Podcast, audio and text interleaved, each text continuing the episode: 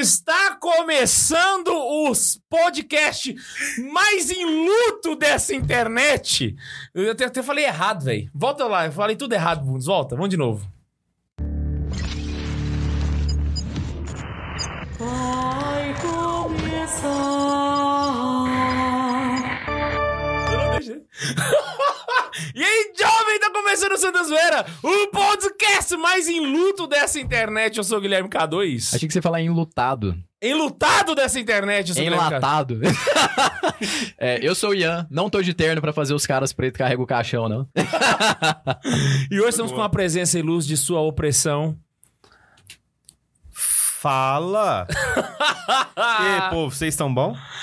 E hoje vamos falar sobre Bento XVI, o segundo episódio desse podcast sobre Bento XVI, por um motivo muito especial. Hoje foi a definitiva despedida de Sua Santidade Bento XVI. Hoje, por volta de 5 e meia da manhã, estive online com 600 caroneiros! Ah, Deixa eu falar, 600 caroneiros de madrugada, mano. Vocês são foda. Foi, foi incrível, velho. Foi, foi, foi, foi chocante, chocante. Que missa maravilhosa. Muitos caroneiros nunca tinham visto o rito de Paulo VI sendo celebrado do jeito certo. Foi a primeira vez que viram. Foi a primeira vez que eles viram e acharam lindo, inclusive, dicas de passagem. Não, não vamos longe, não. Ah, nós também não tivemos tantas oportunidades assim. Exatamente.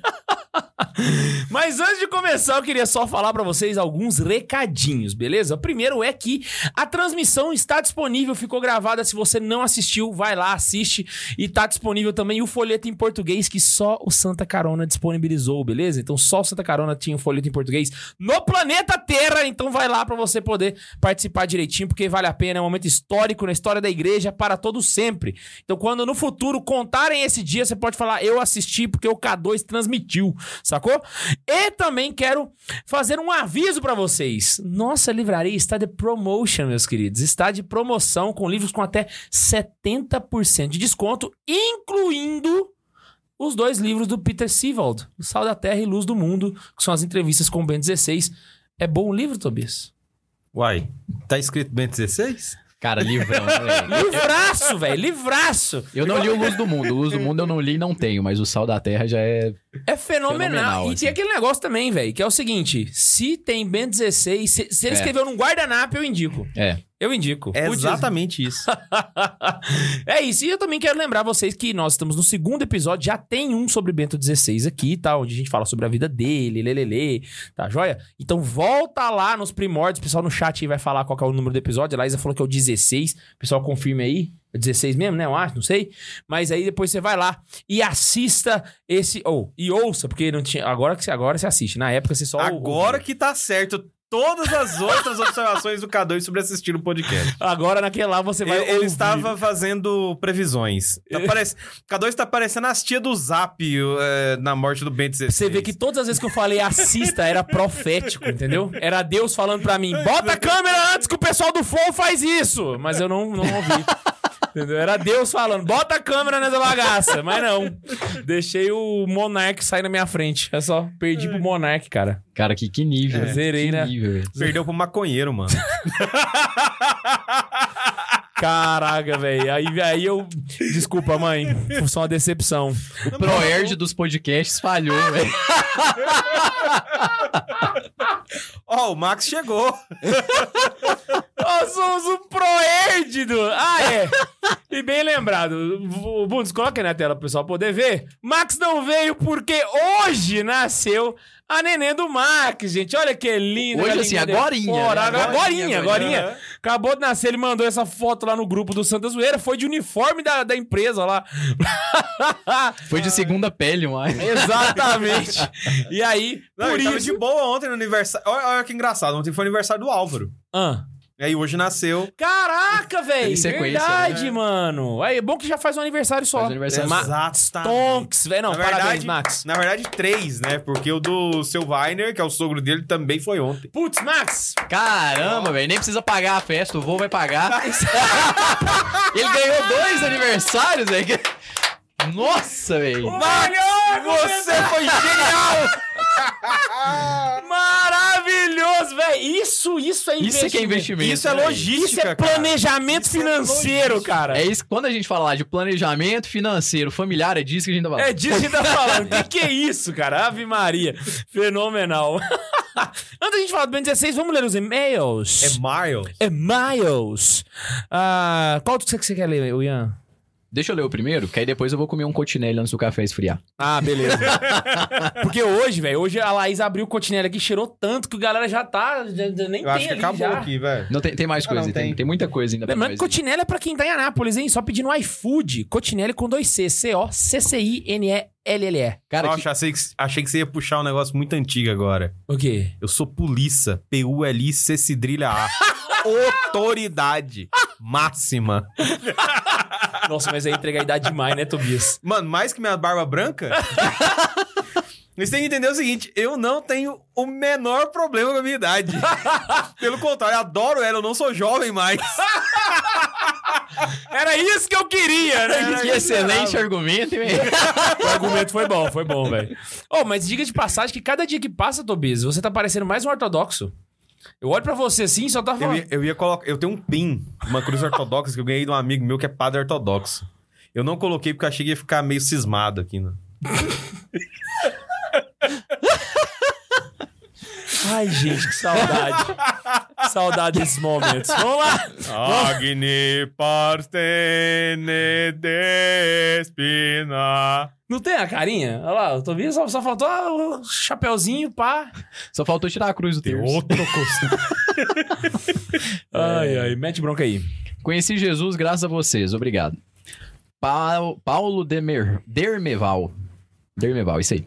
E aí, jovens, man... Velho, eu já dei a dica no último, velho. Eu já dei a dica no último. Se é pra manter alguma coisa oculta, tem que ser o título, velho. Tem que ser o título, velho. A gente não leu o e-mail antes. Melhor freada que também. Mano, e o pior, velho, pra você ver, a gente literalmente vai lendo, manter o meu nome oculto. Brincadeira. Filho da puta, velho, tava na linha de baixo, velho. Ele deve- nesse momento agora ele deve estar pensando assim: eu Deu fiz a certo. minha maior vigarice. Muito bom, véi. Então bora lá. Qualquer semelhança entre o nome deste e-mail e o outro que eu mandei é mera coincidência. Agora sim, me chamo Paulo Dermeval, sou de Ituaçu, Bahia. Passando pra fazer um comentário sobre o podcast passado. Vamos lá. Depois que eu assisti o podcast de vocês sobre The Chosen, tomei vergonha na cara e fui assistir a série. Olha só. Aí, ó, depois do, do Opus Dei, o The Chosen também vai ter que pagar royalties pra É, gente. esse aqui vai ter que pagar royalties mesmo. Nunca tive paciência em ver filmes sobre Jesus. Nenhum de nós teve. Nenhum. A gente fala, inclusive.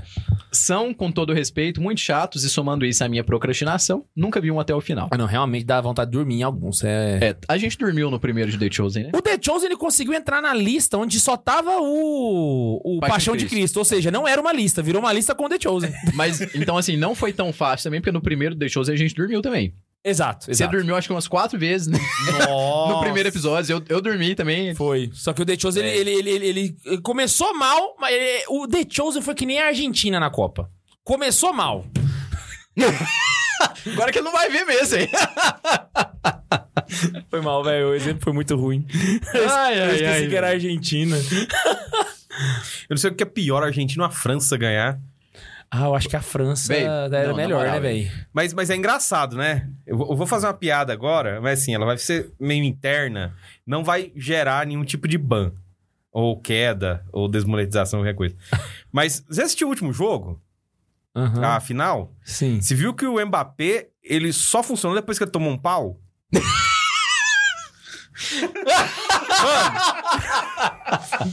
Você tá doido? Caraca! Mbappé treina com bola em dois períodos, velho. O cara é um monstro, velho. É disso que eu tô falando. Esse é o Santa Zoeira Raiz, Brasil! De manhã, à tarde. É, depende, né, da... Como que tá a companhia ali, né? Caraca. Bora lá. Vai ver, que, né? vai ver que acorda naqueles dias assim, né? Com, com uma certa desinteria e não. Segue. A série me ajudou muito a ver o Jesus que o Padre Léo e vocês tanto falavam.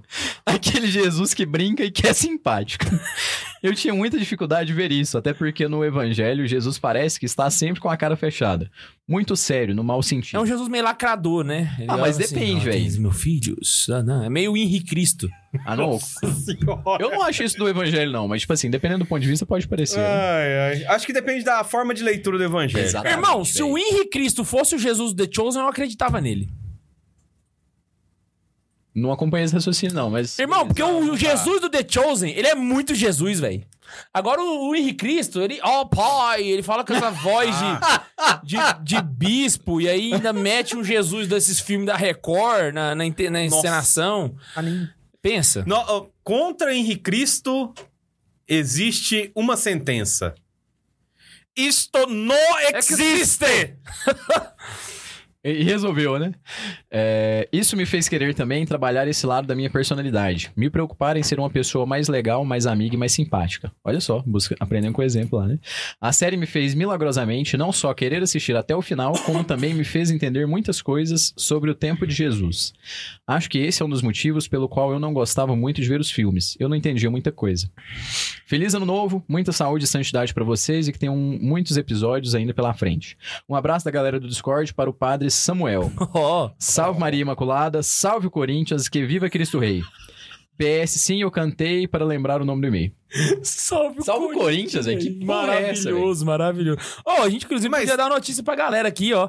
Padre Samuel virou pároco agora, gente. Vocês Aqui em viram? Anápolis. pra Anápolis. Aqui em Anápolis. Que a nave virou, entrou, Mas chegou, só, virou só pároco. um detalhe, né? Virou o ano, mudou o governo, o Corinthians tá salvo.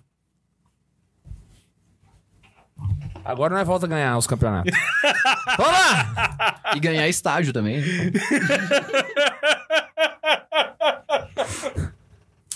Essa foi boa, cara. Eu só levantei. O corte aí foi preciso. O Corinthians teve o minha, mi- meu estágio, minha vida. Agora é o meu estágio verde e amarelo, que vem por aí, né? Caraca.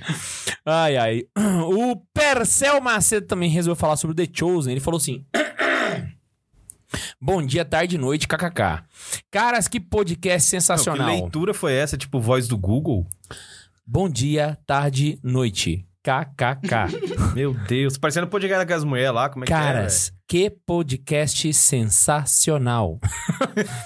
Eu já sigo Santa Carona desde quando fui indicado pelo Insta sobre a JMJ 2023. Mas ontem à noite conheci o Santa Zoeira e já caí nesse episódio maravilhoso sobre essa série linda que é o The Chosen, meu filho. Você não sabe os outros 164 episódios que a gente fez antes. Ah, não, mas esse foi bom. Irmão, Esse, esse foi bom. esse foi bom. Esse tipo assim, foi uma boa sementinha, velho. Véi, aquele episódio foi Foi fenomenal, velho. Esse foi bom. Não, e o pior, a gente terminou porque tinha que acabar, senão eu tava até agora falando. Ave Maria. Fiquei até às 3h30 da manhã assistindo. E, caras, amei tanto a ideia de um react da série que já me tornei membro. Caraca, velho. Oi, na moral, Os caras virou membro só com a promessa, mano, do o negócio. after do podcast foi até uma hora lá em casa. Foi. Até uma hora da manhã falando sobre o episódio. É, velho. a gente continua. Inclusive, é, a gente continuou o episódio na casa do Ian. Aham. A gente continuou conversando coisas que a gente não tinha falado aí, no. O é Mário Sotopietra, que deve estar assistindo aí, se tá- deve estar acompanhando, né? Já até mandou um dinheiro pra nós. Já. Olha aí, é do pa- Um- outro patrãozinho é aí na área. patrãozinho? Vai desbancar o Tomazinho. o Mário Sotopietra ficou lá em casa também até uma da manhã, a gente falando majoritariamente do episódio, velho. Foi não, muito e bom, a gente não repetiu muito bom. nada que a gente falou aqui. A gente falou coisas novas ainda. Ou seja, Perdeu. Devia ter aberto Véi. uma live exclusiva ali, ó. E pau na máquina, né?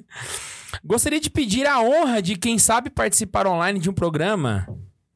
E gostaria de pedir a honra de quem sabe participar online de um programa, algo que seria uma ideia para nos aproximar de vocês. Eu participo de uma rádio e sei que essa questão é um pouco complicada de realizar por conta dos delays da vida e afins, mas fica a dica. A gente tem planos de chamar convidados para cá. Só que o problema é técnico. A nossa mesa de som não suporta só trazer links externos, entendeu? Por isso que a gente não fez ainda. Mas a gente vai fazer, beleza? Pede. Cara, agora falando um pouco da série The Chosen, desde que eu conheci, eu me apaixonei. Essa paixão foi um risco, já que sou catequista em minha paróquia e deu vontade de montar o data show e passar The Chosen pros alunos da Crisma. desde Não, Velho, ideia. Não seria mal, viu? Não seria É, não mal. seria uma ideia, não. Nossa, inclusive, muitos catequistas podiam fazer isso e deixar só a série mesmo. Não, na moral, tem muito catequista que deixar só a série já, ó, ficava top. Desde então comecei a buscar opiniões de especialistas católicos sacerdotes e quase não encontrei nada. Quem ainda falou um pouco da série foi o pessoal da Canção Nova, mas nada além disso. Partilhando uma história engraçada foi quando achei um vídeo de uma protestante dizendo o porquê que ela decidiu não assistir a série e e pense, ela diz que o motivo diz que o motivo que, segundo o Êxodo 20, qualquer representação de Deus é pecado. Por isso ela não assiste filmes que apareça Deus ou Jesus. Vamos pagar uma viagem pra ela lá pro Rio de Janeiro? Não, vamos mandar ela quebrar Não. todos os espelhos da casa dela. porque aí ela contraria. Porque ela né, também não é imagem e semelhança de né? Deus e foda-se. né? Ô, ô, minha, minha querida, você, você confundiu. Não é Jesus que você adora, é Maomé. Entendeu? É ele que. Entendeu? É Maomé que não pode fazer imagem, entende? Ah, lá também não. Exato, compra uma burca. E vocês sabiam que a atriz que faz a esposa de Pedro é brasileira? Mentira! velho, não mentira. sabia. Vou dar um. Google agora aqui. Lara Silva. Lara Silva, fica a pelo dica. nome, vocês. Ai, Fica Meu- a dica de convidada pra participação no episódio. Nossa, mano! É Mano, parece. mano, na moral, eu tenho as manhas de achar essa mulher, velho. Mano, não, eu joguei Lara Silva que apareceu outra coisa. Não, coloca The Chosen, coloca The Chosen elenco e aparece ela. É, coloca The Coloca Chosen The ali. Chosen. Aí, ó. Tá vendo? Vai lá. Lara Silva. Lara É, não, não tem Wikipédia. É porque é jovem. Na chorão? Não, é porque é The Chosen, né? Também, né? Tipo, sério. Tem- não, achei, achei o aí? Instagram dela, tem 38 mil seguidores. É brasileira mesmo? É, brasileira. Mentira! Mano, com o nome de Lara Silva, vai ser o quê? Portuguesa. Ah! Essa foi boa. Aliás, Não. Pode ser que não, velho. As legendas dela estão todas em inglês? Todas em Aí é inglês. a- o público majoritário. Não, mas vai né? que ela já é. Deixa eu ver a cara. Ela é que nem a Morena Bacarin, que é brasileira. É, é mas- verdade. Não, ela só escreve em inglês, velho. Pode ser que ela é tipo a Deixa Morena ver Bacari aqui. mesmo. Pera aí só um minutinho, aqui, ó. The Chosen. Não, ela Mano, ela tem cara de brasileira. ela não é igual a Não. Morena Bacari. Até na série mesmo dá pra ver, assim, que tipo assim, o rosto dela é mais Caraca, familiar, ela tem né? cara mesmo de brasileira, velho. Mas na série dá pra ver, né? Tipo assim, ela é um rosto mais familiar. né? Lara Underline Silva. Nossa, é, um- é um- é um perfil bem Brasileiro. brasileiro mesmo, né? É muito cara de brasileiro, velho. Caraca. Ela é muito. Melhor não mexer no celular aqui.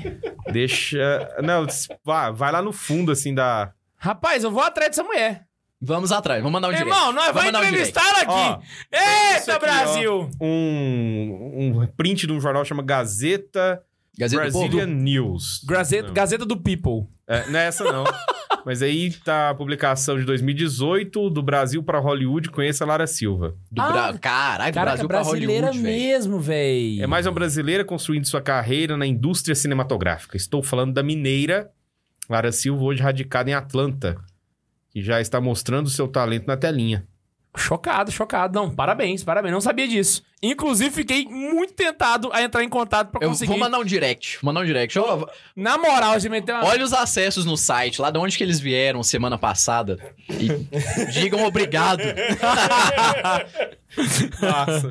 Ai, ai. Não, e na moral que aparece isso mesmo, né? Tipo assim, você entra, você vê da onde que o pessoal Aham. foi redirecionado. Exato, né? exato. O Quem me deu estoque foi o Flávio Storto lá do, do Cordolário. Falou que toda vez que a gente cita o Cordolário aqui, muita gente vai lá pro- procurar. Tipo, aí ele vê um monte de Ou seja, agora, inclusive. né? Agora, né? O pessoal, ah, o que que é Cordolário? Tá? Dá o Google aí. Nossa, essa foto aqui não é brasileira? Eu não sei o que é. Nossa, pior que é muito brasileiro, né, velho? Ela é É, brasileira. velho, é mesmo. muito BR.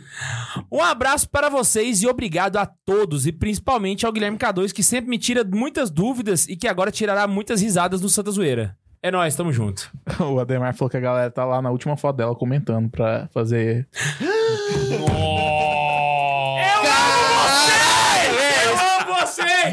Monstro! Nem, nem pediu! Agora fica pedido oficial. Galera, todo mundo lá no... no- nem No mandamos um inbox. Lara. Underline Silva. Vamos ver o que que o pessoal comentou. Vou comentar também. A Laísa tá assistindo. Amor, entra em contato com ela aí no inbox. Por favor. Não, na moral, na moral, entra em contato, vamos ver o que, que, que rola. Não, que que como rola. se fosse uma coisa normal. Se não, Caraca, só tem comentário Fala, em inglês. Irmão, deixa eu contar um negócio pra você. Hoje de manhã, eu transmiti as execs do Ben 16 com a autorização do Dicastério de Comunicação da Santa Sé. Achar essa mulher pra mim tá super de boa. Welcome to my world.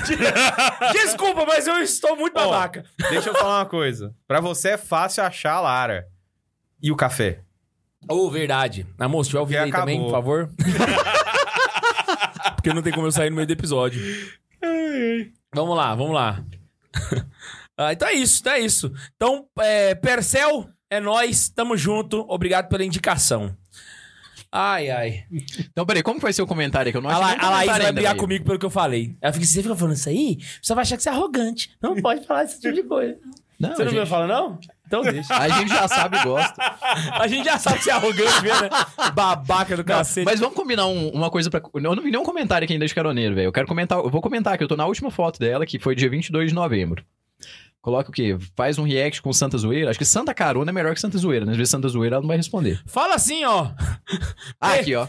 Fala... Aqui, ó. Pessoal comentando, ó. É, marca pra ir no podcast do Santa Zoeira. Vai no Santa Zoeira, melhor podcast do Brasil. Vocês podiam fazer o seguinte: indica pra ela pra ouvir o episódio 165. Pesquisa no Spotify e o tema. Vamos ver se ela, se ela vai ouvir. É. Pode funcionar. Temos a superchat da Xuxa Bundes. Temos. Eu, eu me esqueci que eu fazia isso também. Eu tava... Por um momento, o o Bundes, o que, que, que você tem hoje que você tá meio murcho, cara? Conta pra gente. Não, tô cansado, cara. Só isso? Não, é, essa vida de adulto, você faz a comida, lava a louça e depois tem que fazer comida de novo. Que é o intervalo entre o almoço e a janta. É horrível. Você lava a louça pra fazer comida de novo, né? É horrível. Você essa- lava a louça pra sujar. Ô, Luiz Galvão, falando em enlatado, por que precisa soldar o caixão do Papa? Medo dele fugir? Zoeira. Chorei demais. Parabéns pela economia nos aniversários, Max.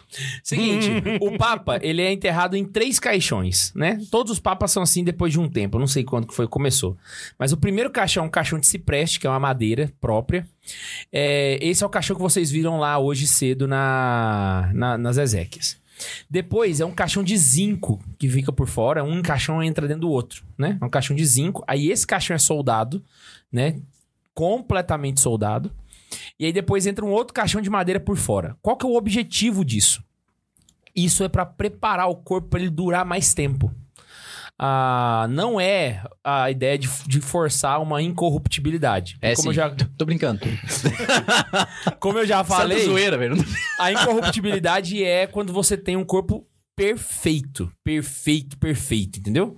Então o corpo tá conservado, não é incorrupto de acordo com a regra da igreja. Então é pra conservar. Por quê? Tanto é que, pra fazer uma análise do corpo incorrupto, eles consideram todo o status de sepultamento. Quer dizer, o local que foi sepultado, o tipo de mineral que pode, é, por exemplo, sair da terra e infectar o corpo, e os tipos de, de procedimentos que foram realizados. Uhum. Então, tudo isso aí é avaliado por um cara que vai falar: o corpo tá incorrupto. Passou por uma série de análises e não é loucura da tia do Zap, tá? Exato. A ideia é exatamente essa. Então, quando você tem aí a, toda a preparação pro, do, do corpo, você pode garantir que, se acaso tenha um processo de canonização futuro, que inclusive a gente vai falar sobre isso hoje, a gente já consiga fazer o traslado do corpo e retirar relíquias e etc., porque o corpo está conservado. Isso é o objetivo. Né? Então, é por isso que ele é, ele é cuidado dessa forma. O Rodolfo Ferreira apareceu aqui e falou que fim de ano bosta, hein? Tava pensando numa triste coincidência. Perdemos um sacerdote, Bento, um profeta, Monsenhor Jonas, e um rei, Pelé. Por favor, considerem a licença poética. E um esporte, o futebol, né? É, A Argentina acabou com a graça do futebol. e inclusive ele colocou aqui, É que ele tá PS. fazendo um paralelo com o rei, profeta e sacerdote. Uai, e o lazer também. Então. Tá tudo. O pão e circo acabou também nessa desgraça. Você acha? que ilusão! Agora que começou, Ian. Agora... Inclusive ele coloca aqui, PS, Ian, usou a piada de Maradona? Usei, velho. A Karina até me falou. Conta a piada pro seu irmão. O A Tobias, Karina me o lembrou. Tobias sabe da piada? Não, não sei. Conta, Ian, pro Tobias. Com a morte do, do, do Pelé, Podemos dizer que ele venceu o Maradona no céu por WO? A cara do Tobias, ele. Será que eu posso rir? Pô, cara, essa foi muito boa, velho. Essa piada foi muito boa.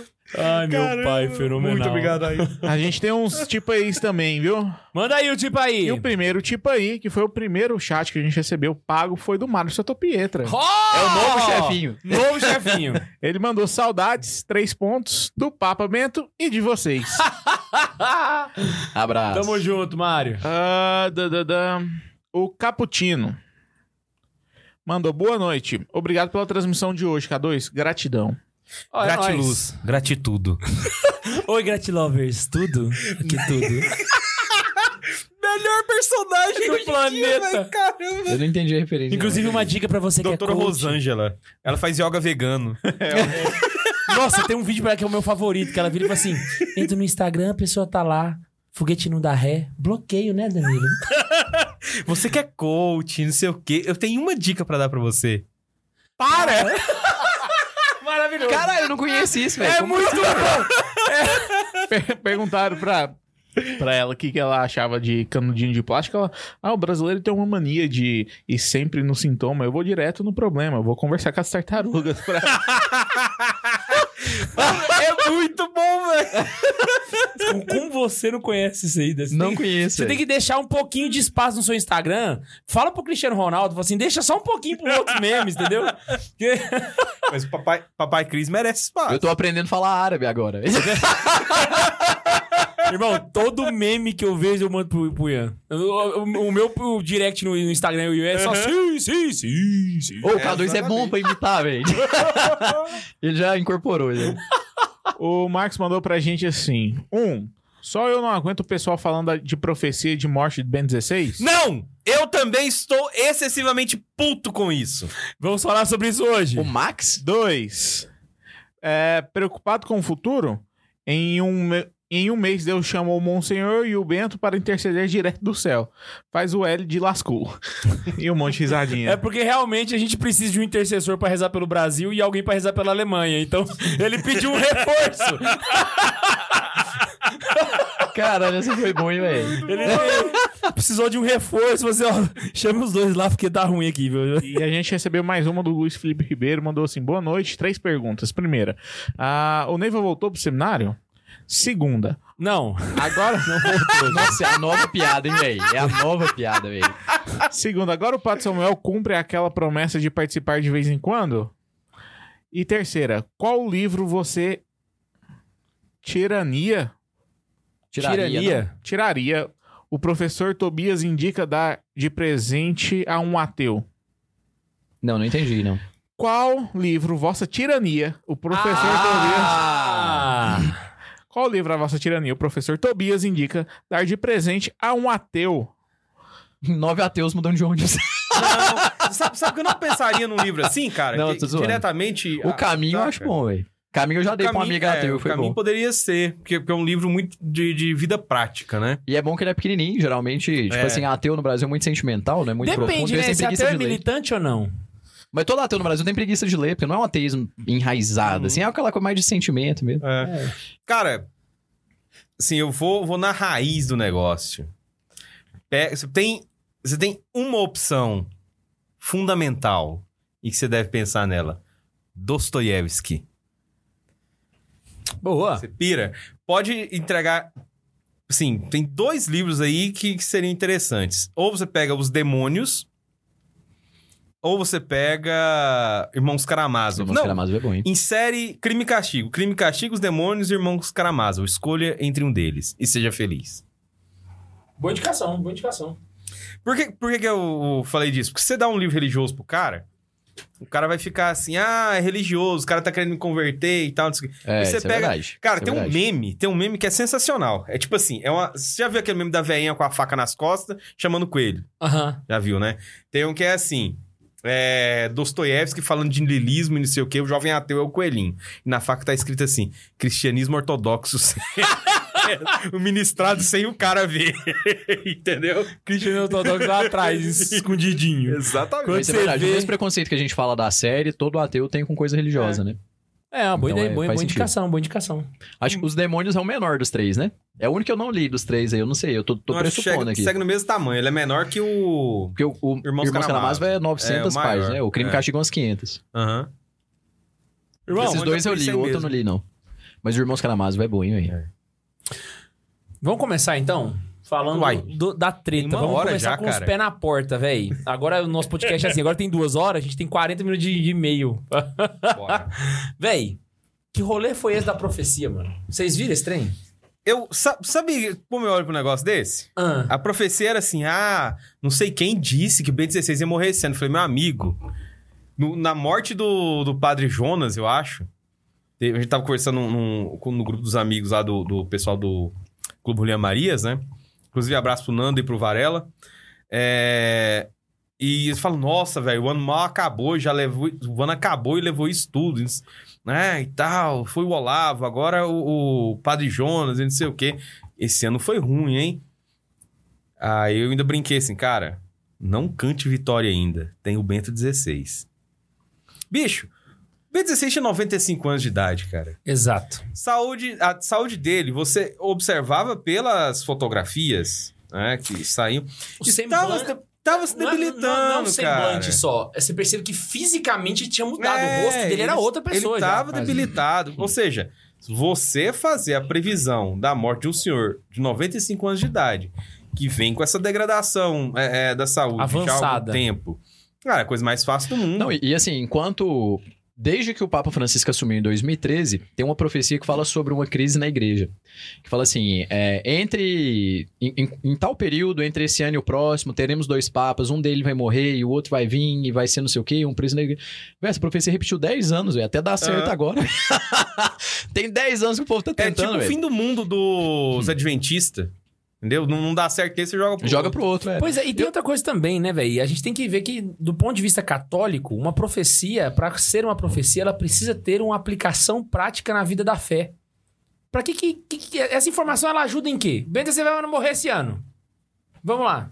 Que, que eu, eu vou ser mais santo com essa informação? É pau no cu das profecias, velho. porque- Tipo assim, não serve pra nada. A grande questão- a grande é- questão Desculpa, gente, é uma profecia inútil. Você- Pra, pra que isso? Mas tem, tem um outro detalhe que que é importante dá? no meio disso aí, que é o seguinte. É, Querendo ou não, a gente passou nesses últimos meses de 2022 um, um momento assim de muita efervescência dos ânimos, né? Ah, entrou ali um, um indivíduo, né, numa posição de destaque aí. Eu não vou falar porque é proibido. Ah, vou falar assim, o Java Porco começou entrou, a tomar entrou um conta. churrasqueiro prometendo É, o, picanha Ja- o Java galera. Porco, é, o Java Porco, ele entrou dentro da fazenda agora e vai começar, né, a mexer ali nas coisas que ele acha que não estão boas, tá? Inclusive, essa crônica do Java Porco é do... é o nome do cara, velho? Do Caio Coppola, tá? Tem, tem lá no YouTube, pra vocês poderem entender aí. Aí, todo mundo tá assim, né? Meio pra baixo, tá? E agora, o que poderia acontecer? Aí os caras pensam que os bichos mais... que- os caras pensam que o funcionário público vai salvar eles, né? Ou seja, acho que o exército vai salvar eles, vai. Enfim, vou nem comentar sobre isso, não. Mas todo mundo ficou esperando é, uma salvação. Um ponto, assim, uma coisa pra ele poder segurar e falar assim, ah... Uma coisa extraordinária. Exatamente. E nisso daí, todas essas histórias de revelações particulares, né? Que profecias, nessas profecias sim encontram nisso e tal, é, começaram a ganhar expressão. Por quê? Porque a grande maioria das pessoas, ao invés de estar focado no mundo real, o mundo real é o seguinte, olha. Curto e grosso, tem um grande esquema pros ca... pro Java Porco entrar, ele entrou e pronto, acabou.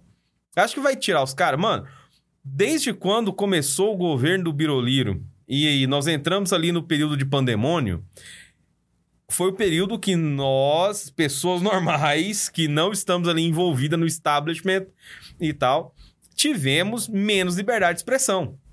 Se alguém publicar alguma coisa hoje contrária a, a- a- ao establishment, vai sofrer processo.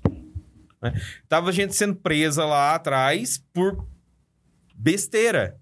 Tem gente que tá exilado fora do país. Enfim, tá tudo ruim, né? Aí aparece um negócio desse, o pessoal, nossa, a profecia vai se cumprir e não sei o quê. E vamos ter períodos difíceis, o sangue na bandeira e tudo mais.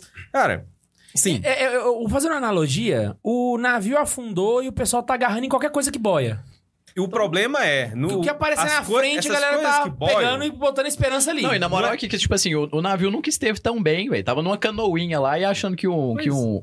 Tipo assim, o cara que leva Messias no nome ia ser um Messias, velho. Mas, tipo assim, era um Messias que tava mais pro Messias do que pro Messias, velho. Tipo, Cara, Tá o Olavo, esperança o Olavo onde, cantou a velho? Tá pedra lá esperança muitos onde? anos atrás. Cara, não adianta eleger um presidente só, velho. Não adianta. e, E tipo, o pessoal até hoje tá nessa daí, né? Mas enfim. O- Aí o que acontece? Esse, esse esquema todo, eu ainda acho que não é nem tábua de salvação que o pessoal tá querendo, querendo se segurar. Porque quando você tem ali, eu vou pegar a metáfora das ideias dos náufragos, né?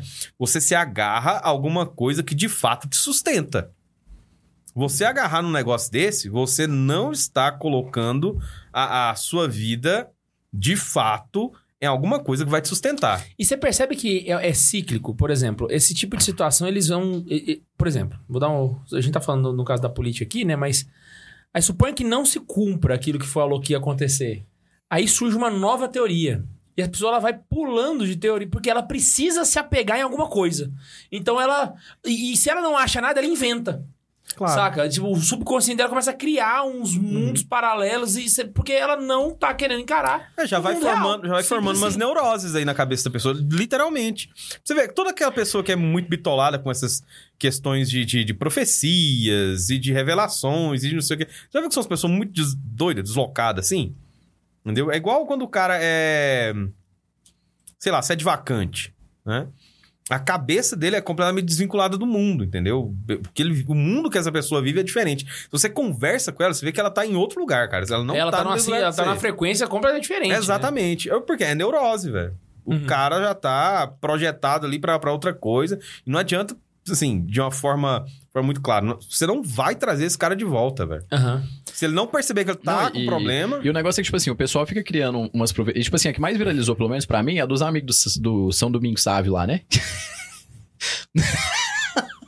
do Círculo São Domingos Sávio.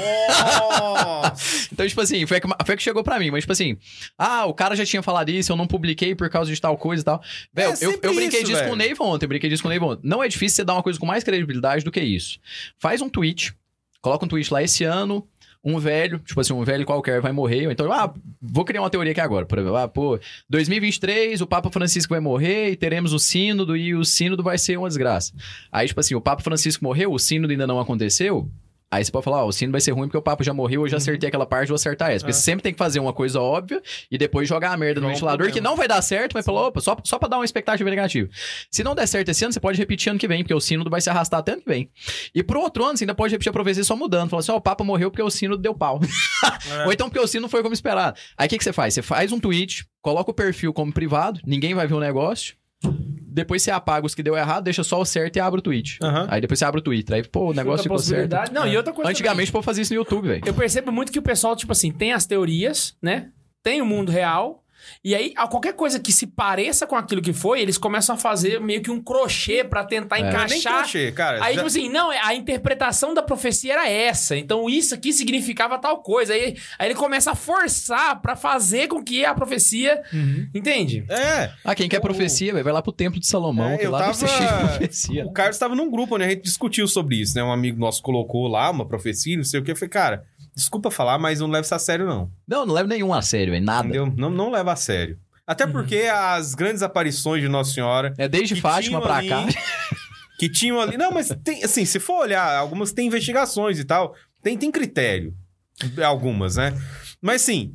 Os caras, as que eram mais, assim, mais fortes, que trouxeram mais coisas, os caras deixaram ela passar, a merda aconteceu e foi isso, beleza. Uhum. Pega ali o que aconteceu, a revelação de La Salete. Cara, tu- eu não esqueço quando eu conversei com um certo padre, ele falava assim, olha, eu não sou muito de, de aparições. Eu Não, não, não fico muito me preocup- me preocupando com isso. Mas eu carrego no meu celular um texto da, da aparição de La Salete. Porque quando eu penso em fazer algo errado, que me seria um pecado, eu leio aquele texto. Uhum. Porque a profecia, ela, é, mais focada na questão dos sacerdotes, né? Inclusive, acho que todo sacerdote deveria fazer algo similar, né? Pra ajudar aí, porque se imagina, se o general tá ruim, imagina o resto, né? Exato. Então façam isso, por favor, e ajudem a gente. É, Então, assim, se essas grandes profecias o pessoal, né, deixou passar e a grande coisa deu, agora imagina essas que, que é, é feita assim à la carte. Escolhendo momentos específicos, sendo É. divulgados em momentos específicos. Aí É. todo mundo fala, ah, não, mas tá divulgado há muito tempo, não sei o quê. E é sempre de alguém, de não sei da onde, muito mocado. É, é uma coisa muito... Cara, deixa eu achar uma palavra aqui. É uma coisa muito esotérica, É, é, não. certo sentido. É, é uma parada muito. E assim, o Ben 16, desde quando ele renunciou, tem sido uma, uma, uma farra do boi de, de, de profecias. Porque assim, É. to- imagina, né? Os- todo, você tá acostumado a todo dia o céu nascer azul, saca? A sua vida inteira foi assim, os seus avós viram assim, seus bisavós viram assim. Só que um dia você acordou, o céu tava rosa. Você já imagina, alguma coisa de estranho tá acontecendo que eu não estou entendendo. A mesma coisa acontece. Ben 16 renuncia. Ninguém nunca viu isso, ninguém sabia como é que funcionava.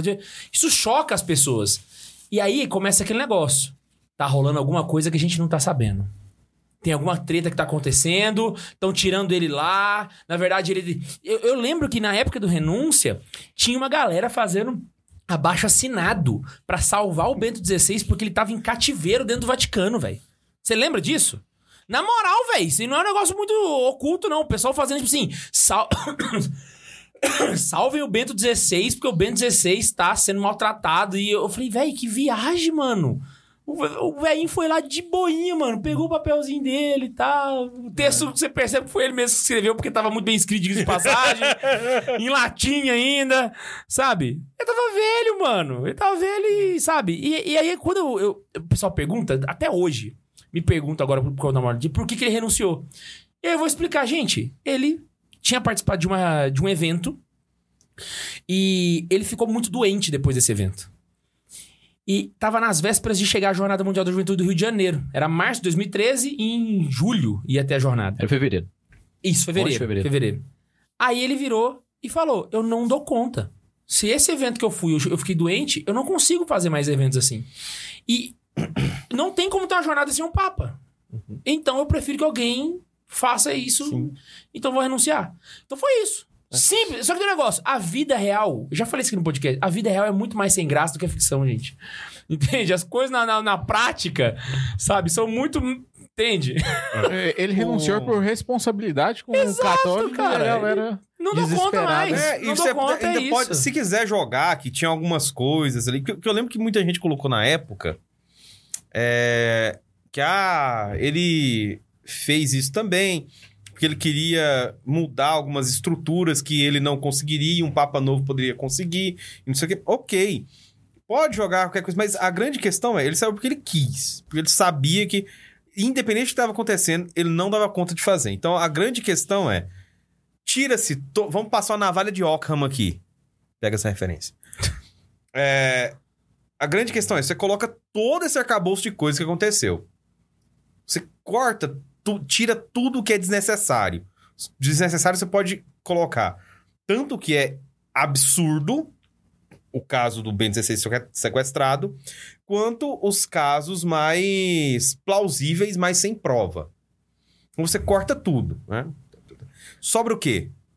O Bento XVI renunciou porque quis. Porque aqui, exatamente. É, ué. Entendeu? Exatamente. Você passa. É, a navalha de Ockham é o princípio, você não multiplicar os entes sem necessidade. O pessoal começou a falar, não, mas teve perseguições ocultas que a gente não tá. Gente, é um romano pontífice chefe de Estado. ah, ele tá sendo perseguido agora. Tem gente que não gosta dele. Nossa senhora, que novidade, hein? Ó, traz um. Eu lembro. Temos um Sherlock Holmes aqui. Eu lembro que a época Não, do. pera, por favor, gente. Do. do... Da renúncia, né, na verdade, eu fui ler aquele. O Homem que Não Queria Ser Papa, Aham. né? O livro jornalístico e tal. É, na época, inclusive, eu gostei bastante. né? Tinha uma visão muito ponderada do Bento XVI e tudo. Apesar de ser um jornalista, que, que, se não me engano, ele não é católico e tal. Fez um trabalho é, muito bem é, é, ordenado ali de quem é a figura do Bento XVI. E o contrário do que muita gente apontava como, ah, ele é o Panzer Cardinal, ele é não sei o quê, é um tirano e tal. Ele mostrou que o Bento XVI, na verdade, ele tem por trás de tudo isso que falavam dele, ele tinha uma figura, ele é uma figura que, ah, para além do carisma que tinha o João Paulo II, ele sabia da sua situação, na situação que ele foi colocado, por obediência né, ao que foi delegado para ele. Ele sabia que ele teria que se desenvolver de alguma maneira para chegar perto do, do João Paulo II. Quer dizer, ele não nunca conseguiria ter o carisma de João Paulo II. É, e Né? assim, ele, de- desde o primeiro dia, ele já sabia que não, né? Não ia não conseguir. ia conseguir. Mas ele fez um esforço, né? E ele teve uma, uma certa mudança na postura dele para com o, o pessoal, que é... O que tá acontecendo aí, Bundes, tá? É, eu tô tentando baixar o telefone. Então ele teve uma reorganização da postura dele e tal, e ele conseguiu se mostrar como um pontífice. Um pontífice que o pessoal conseguia gostar dele. Um pontífice que, sim, estava junto às multidões. Você vai ver no livro do cara, ele coloca isso. Que ele se abre, ele chega a, perto com as pessoas, ele tem diálogo com as pessoas. E outra coisa, o Bento XVI, para mais que digam que ele é o super, ultra, mega power hard tradicionalista, tem que esquecer o seguinte. As pessoas esquecem o seguinte. O pontificado do, do Bento XVI é marcado por uma ideia que ele lança na homilia que ele fez da, das Ezequias do João Paulo II, ou foi na abertura do, do conclave. Eita, agora eu me esqueci. Acho que foi na abertura do conclave. Ele faz uma homilia e ele lembra que a situação atual da igreja provavelmente foi do conclave. É, era de se lembrar que estamos entre hermenêuticas, que é hermenêuticas da reforma, hermenêutica da, da ruptura, e que o necessário era se fazer na hermenêutica da, continua, da continuidade. O que, que vem a ser isso? Dentro daquela situação, a hermenêutica da continuidade era você observar o que está na letra do concílio, o que era a pretensão do concílio, que ficou firmado em seus documentos, esse eu digo do Vaticano II, e que aquele concílio, ele não é o primeiro concílio de uma nova era que esquece todos os outros. Muito pelo contrário. Ele é mais um concílio que, assim como os outros, bebem da fonte da tradição e colocam tudo dentro do mesmo espírito da universalidade e da verdade católica. Uhum. Esse é o Bento XVI. Ou seja, o Vaticano II não é um concílio para ser é, esquecido. Pelo contrário, é um concílio para ser colocado de fato em aplicação. Só do cara pensar em colocar o concílio como algo que deve ser vivido de fato, não como um fantasma, né, que é o tal do espírito do concílio que colocaram aí, ele já está anos luz à frente de muita gente que pensa ao contrário. E a grande, e a grande questão é, em meio a isso tudo, como ele é um. um assim, como cardeal ele era assim, como papa ele foi assim, ele não queria desmerecer a tradição dentro da sua vivência no seio da igreja. E o que ele faz? Atos importantíssimos, como foi a publicação do moto próprio, Sumorum Pontific, É, Pontific, Sumoro pontífico, né? Pontificum, e posteriormente É a remo- pontificio, não sei. É. é, perdoe meu, la, meu latim macarrônico. É, o, o, moto próprio e depois a remoção das excomunhões dos lefebristas. Uhum. Por quê? Porque, cara, querendo ou não, se você pensa na, na tradição da igreja como algo contínuo, esses caras, eles tinham razão de ser. Ou seja, eles queriam manter algo que estava na tradição deles e que é inserida no seio da igreja. Sim. Você estava comentando a respeito da. A- O próprio livro Gesto Sugestivo, né? O Homem que Não Queria Ser Papa. Hum. Existe um documentário chamado. ah, o, o O documentário. Vaticano de Bento XVI? Exato. Esse documentário ele foi gravado quando ele era cardeal. Hum. O objetivo do documentário era se, era se chamar O Vaticano de Joseph Ratzinger. Uhum. Só que eles gravaram tudo e enquanto estava sendo editado, ele foi Eleito. eleito. E aí a- o lançamento foi depois. Foi Aham. investimento, cara. Que que é isso? Se fosse uma ação na bolsa, os caras tinham Nossa, velho, aí sim. Então, o que acontece? Na, na entrevista, é, é uma entrevista com ele, né? E mostra algumas cenas dele lá, como cardeal. E conta. Uma das perguntas que, o- que o repórter faz pra ele é o seguinte: O que, que você pretende fazer quando você se aposentar? E aí ele vira e fala assim: Eu quero gastar o meu tempo com livros. Eu quero estudar. vida boa. Então, na cabeça dele, nunca passou a possibilidade de ser papa. Uhum. E ele falou que ele não queria. Tanto que ele pediu a renúncia dele três vezes Três pelo, vezes. pro João Paulo II. Ele pediu E não a, ganhou. a aposentadoria. Exato. Ele pediu a aposentadoria e não ganhou, sabe? Então, quando você vê ele assumindo o pontificado, literalmente é porque Ele é um homem que não queria ser papa. eu fugi disso o tempo inteiro. Se cai é porque Deus quer que eu vou. Então vamos. Não, e a grande Sabe? questão é e aí ele foi cai, extremamente dócil. isso cai e ele como um, um como é que eu posso dizer? Um homem que tem um- uma, uma instrução de fé muito grande, sabe que se aquilo foi colocado pra ele, dentro daquelas circunstâncias, ele não vai dar pra trás. Por quê? Porque você olha a situação. Você veja, ele foi figura central de um documentário sobre o, Vaticano ali, né? Sobre a vida de um cardeal. Observa-se a partir disso que ele era um indivíduo é, de muita importância. É, vamos, vamos ser sinceros. O Bento XVI, no pontificado de João Paulo II, ele era, o, ele era o número dois da igreja. É. Ele era o braço direito do João Paulo II Sim. em qualquer assunto que fosse relacionado à teologia. Então ele, ele era o número dois da igreja. Era, literalmente. Ele era depois, abaixo do Papa, como prefeito da Congregação da Doutrina da Fé. É, Ele era o prefeito da congregação, ele era o decano dos cardeais. Decano dos cardeais. Putz, ele era. Então você veja, nessa circunstância, ele ele recebe tudo isso, né? E observa que o, o passo, todos os caminhos ali de João Paulo II deveriam ser continuados. Então tudo aquilo que o João Paulo II fez, ele fez por um motivo, para conseguir de fato dar um- uma força para a igreja. Não é à toa que ele andou muito, que ele visitou muitos lugares, promoveu encontros, promoveu, enfim, fez o Zetelo, né? Uhum. E no final, s- prepa... eu acredito que ele chegou a preparar o Ratzinger para isso. Ele Aham. foi fazendo, ele foi cunhando o Ratzinger. Vamos comigo ali na né? viagem? Porque, ah, não, só pra É, conhecer só- esse é. país novo, vamos ali. Então, o, o, o caso do, do Bento XVI, como Papa, ele faz por uma obediência mesmo, uma obediência ao sagrado. Porque, para além do intelectual, você tinha ali um homem de, de envergadura espiritual muito grande. Muito mesmo. É, assim, o- o- uma coisa que, que eu admiro muito no Ben 16, eu che- acho que eu cheguei a comentar isso no outro episódio, mas é justamente a questão da humildade, né? E que ficou muito patente na renúncia. O né? Ademir lembra disso, inclusive. Ele escreveu, à época da renúncia, é, um texto que o título é A Humildade de Bento XVI. Detalhe, Ademir, o grande mestre, que é meu amigo e eu sou extremamente fã dele, é um ateu. É ateu, né? Ele começa o texto falando: Eu, como ateu que sou, não preciso de um confessionário para dizer que eu sou um grande admirador de Bento XVI. Caramba, e aí? Não, e, e assim, tem, tem um livro que fala disso. O livro chama Bendita Humildade, não lembro quem que é. Tipo, le- lembro até muito pouca coisa do livro, porque assim, não é um. Tá, tá- não, tá longe dos melhores livros assim, sobre o Ben 16, não do Ben 16, porque não se compara, né? Mas o livro fala disso, a bendita humildade do Bento 16, falando dele. Aí passa um pouquinho ali a questão da renúncia e tal. Mas, tipo assim, é, é bonito a gente ver essa, essa humildade desde o princípio. Tanta questão de um cardeal que já queria se retirar, porque vê, pô, já, já, acho que eu já fiz o meu trabalho aqui, né? É como se fosse ali um, um Santo Tomás de Aquino fala assim: não, eu já, já escrevi o suficiente, né? e aí vem o, o João Paulo II e fala: não, fica mais um pouco. Beleza, fico mais um pouco.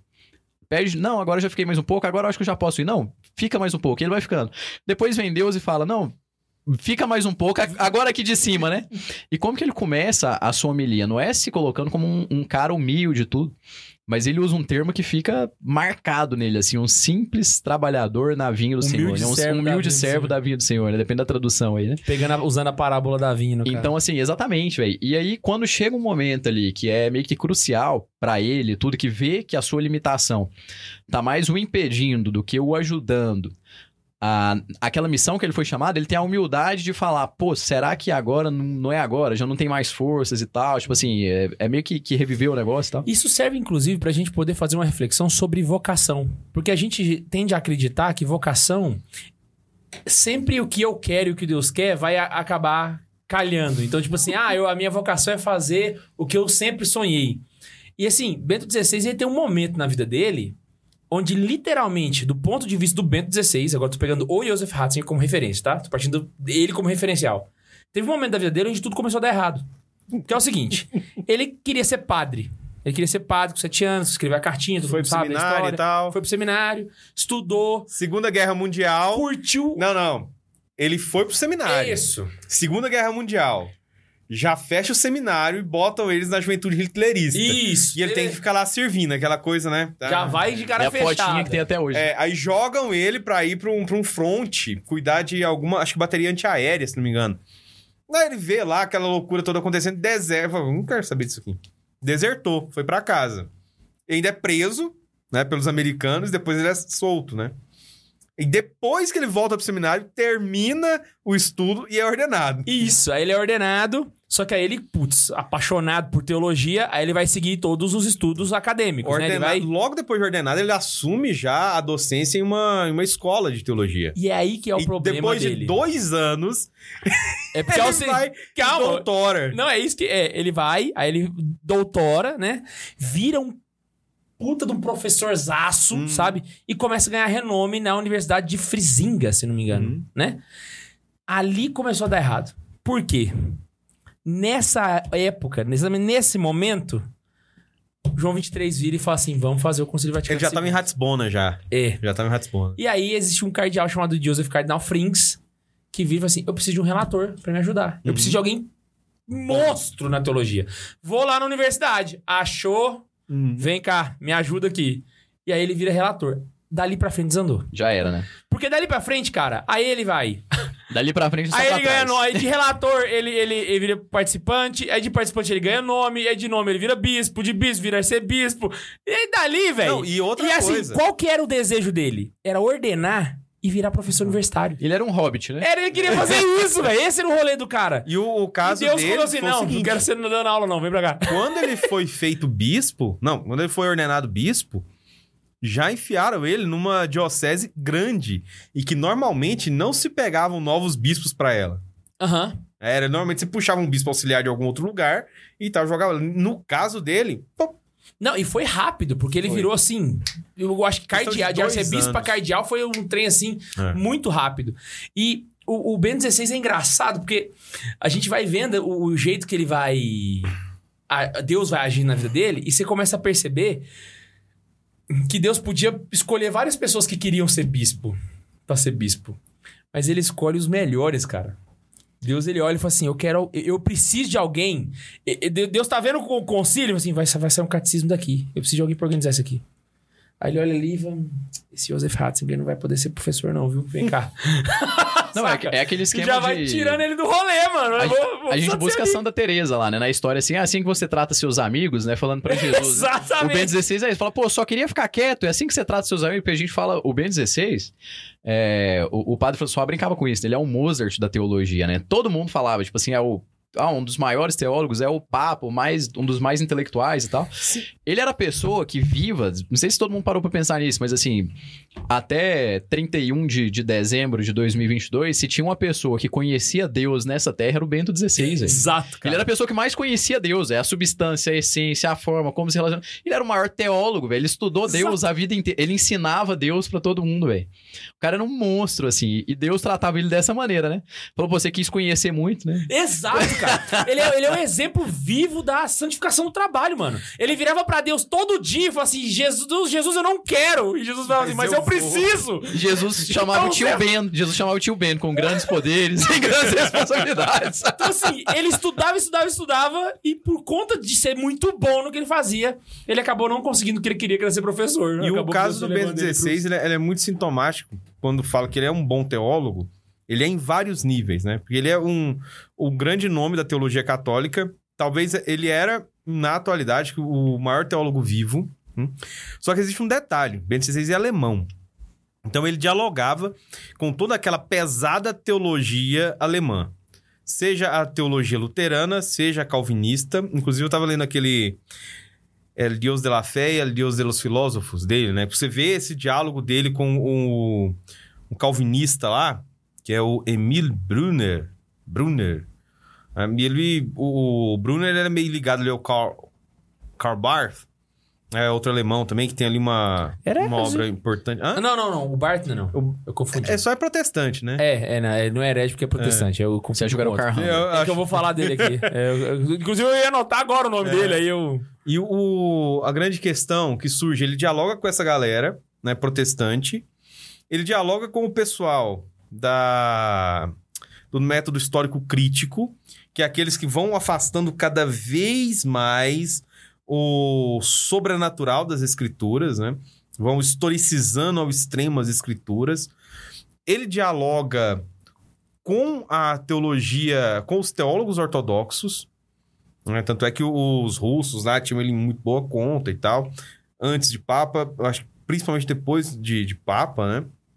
E assim, o diálogo dele dentro da teologia era aquele homem que conhecia muito bem aquilo que estava sendo é, feito naquele campo. E sempre muito elegante também, né? Sim, Eu sempre percebi vê- que as brigas dele eram num nível É. de elegância, assim... ele tem um. Acho que um dos. Não, tem dois debates dele, que eu me lembro agora, que foram.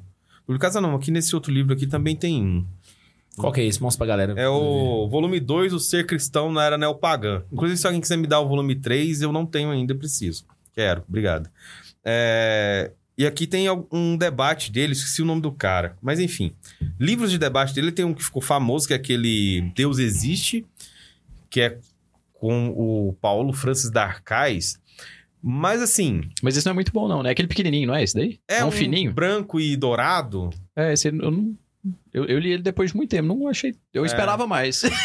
A grande questão ali naquele debate, pelo que eu me lembro é, da leitura dele, é que o seguinte: o Bento XVI chega para conversar de um assunto, o Darkais ele chega todo fechado e já solta no começo. O grande problema de um debate como esse é que é o outro lado quer te converter. E o Bento XVI não toca nesse assunto de conversão nenhuma.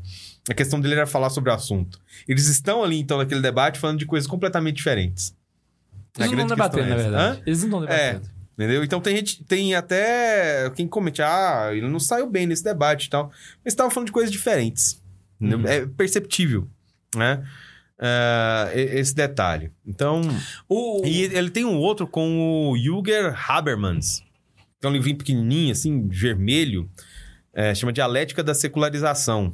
E que é um outro show de bola. Os dois ali conversaram literalmente sobre o mesmo assunto. E o Bento XVI, é claro, como teólogo, ele vai dentro do assunto, só que no final ele tem um arremate interessantíssimo. E que é uma coisa que é muito presente dentro do pensamento dele, que é simples, claro e objetivo. Olha, o problema do direito, o problema do poder, o problema da pluralidade de culturas será resolvido quando nós entendermos que a razão tomada por si só, ela é um problema, pois é essa mesma razão que nos gerou grandes males durante o século XX. Uma razão despida de toda a fé. né?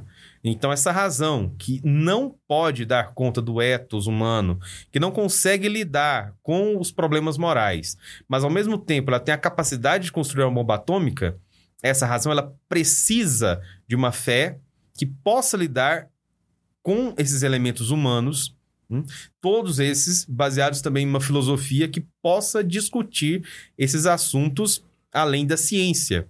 né? Ou seja, porque a ciência é um recorte do mundo que você vai trabalhar em cima dele e entender as características materiais daquilo. né? Então eu não posso pegar nenhuma definição científica e aplicá-la diretamente num tema moral, porque isso é um problema. Ou seja, eu usar a partir de uma, de uma tese científica, como por exemplo a, a teoria da relatividade do Einstein, se eu aplico aquilo no contexto humano, ou seja, tudo é relativo, isso gera um problema grave. Inclusive, elas não falam da mesma coisa. Existe sempre um problema, porque a relatividade é, se algo é relativo, é relativo a outra coisa. Deve se lembrar sempre desse, desse problema. Então, o Bento ele arremata. É necessário que a fé e a razão elas caminhem. Hum? E nesse sentido, o elemento da fé cristã e da razão secularizada do Ocidente, elas têm uma, uma procedência que pode ser o ponto de partida para o diálogo entre todas as culturas. Simples e fácil. O... Esse nível de debate do Ben 16 me deixa muito chateado quando, quando acontece uma, a morte dele, o pessoal começa a se lembrar como se a grande briga que ele teve na vida dele foi com o Leonardo Boff. E eu acho que é um desmerecimento do Ben Não, teve 16. Não gente passa de grande. nota de rodapé. Eu vou, eu vou citar. Teve gente de gabarito muito maior. Não, Ó, eu, eu vou, não, não, eu vou citar aqui lá. exatamente. que acontece? Ben 16, quando ele ainda era um, um jovem mancebo muito inteligente, ele resolveu criar uma, uma revista com um teólogo chamado Karl Rahner. Ele criou uma revista junto com ele. Ele não criou, não foi depois que, Calma. que o Carl Só que aí no meio do caminho, ele começou a perceber que tava errado os rolês. É a revista Contilium. Exatamente. Foi feito logo depois do Vaticano II para tentar popularizar as ideias do Vaticano II. Do Mas ela virou o espírito do Vaticano É, II. E aí o que acontece? E- Ben 16 percebe que ele tava indo por caminhos errados.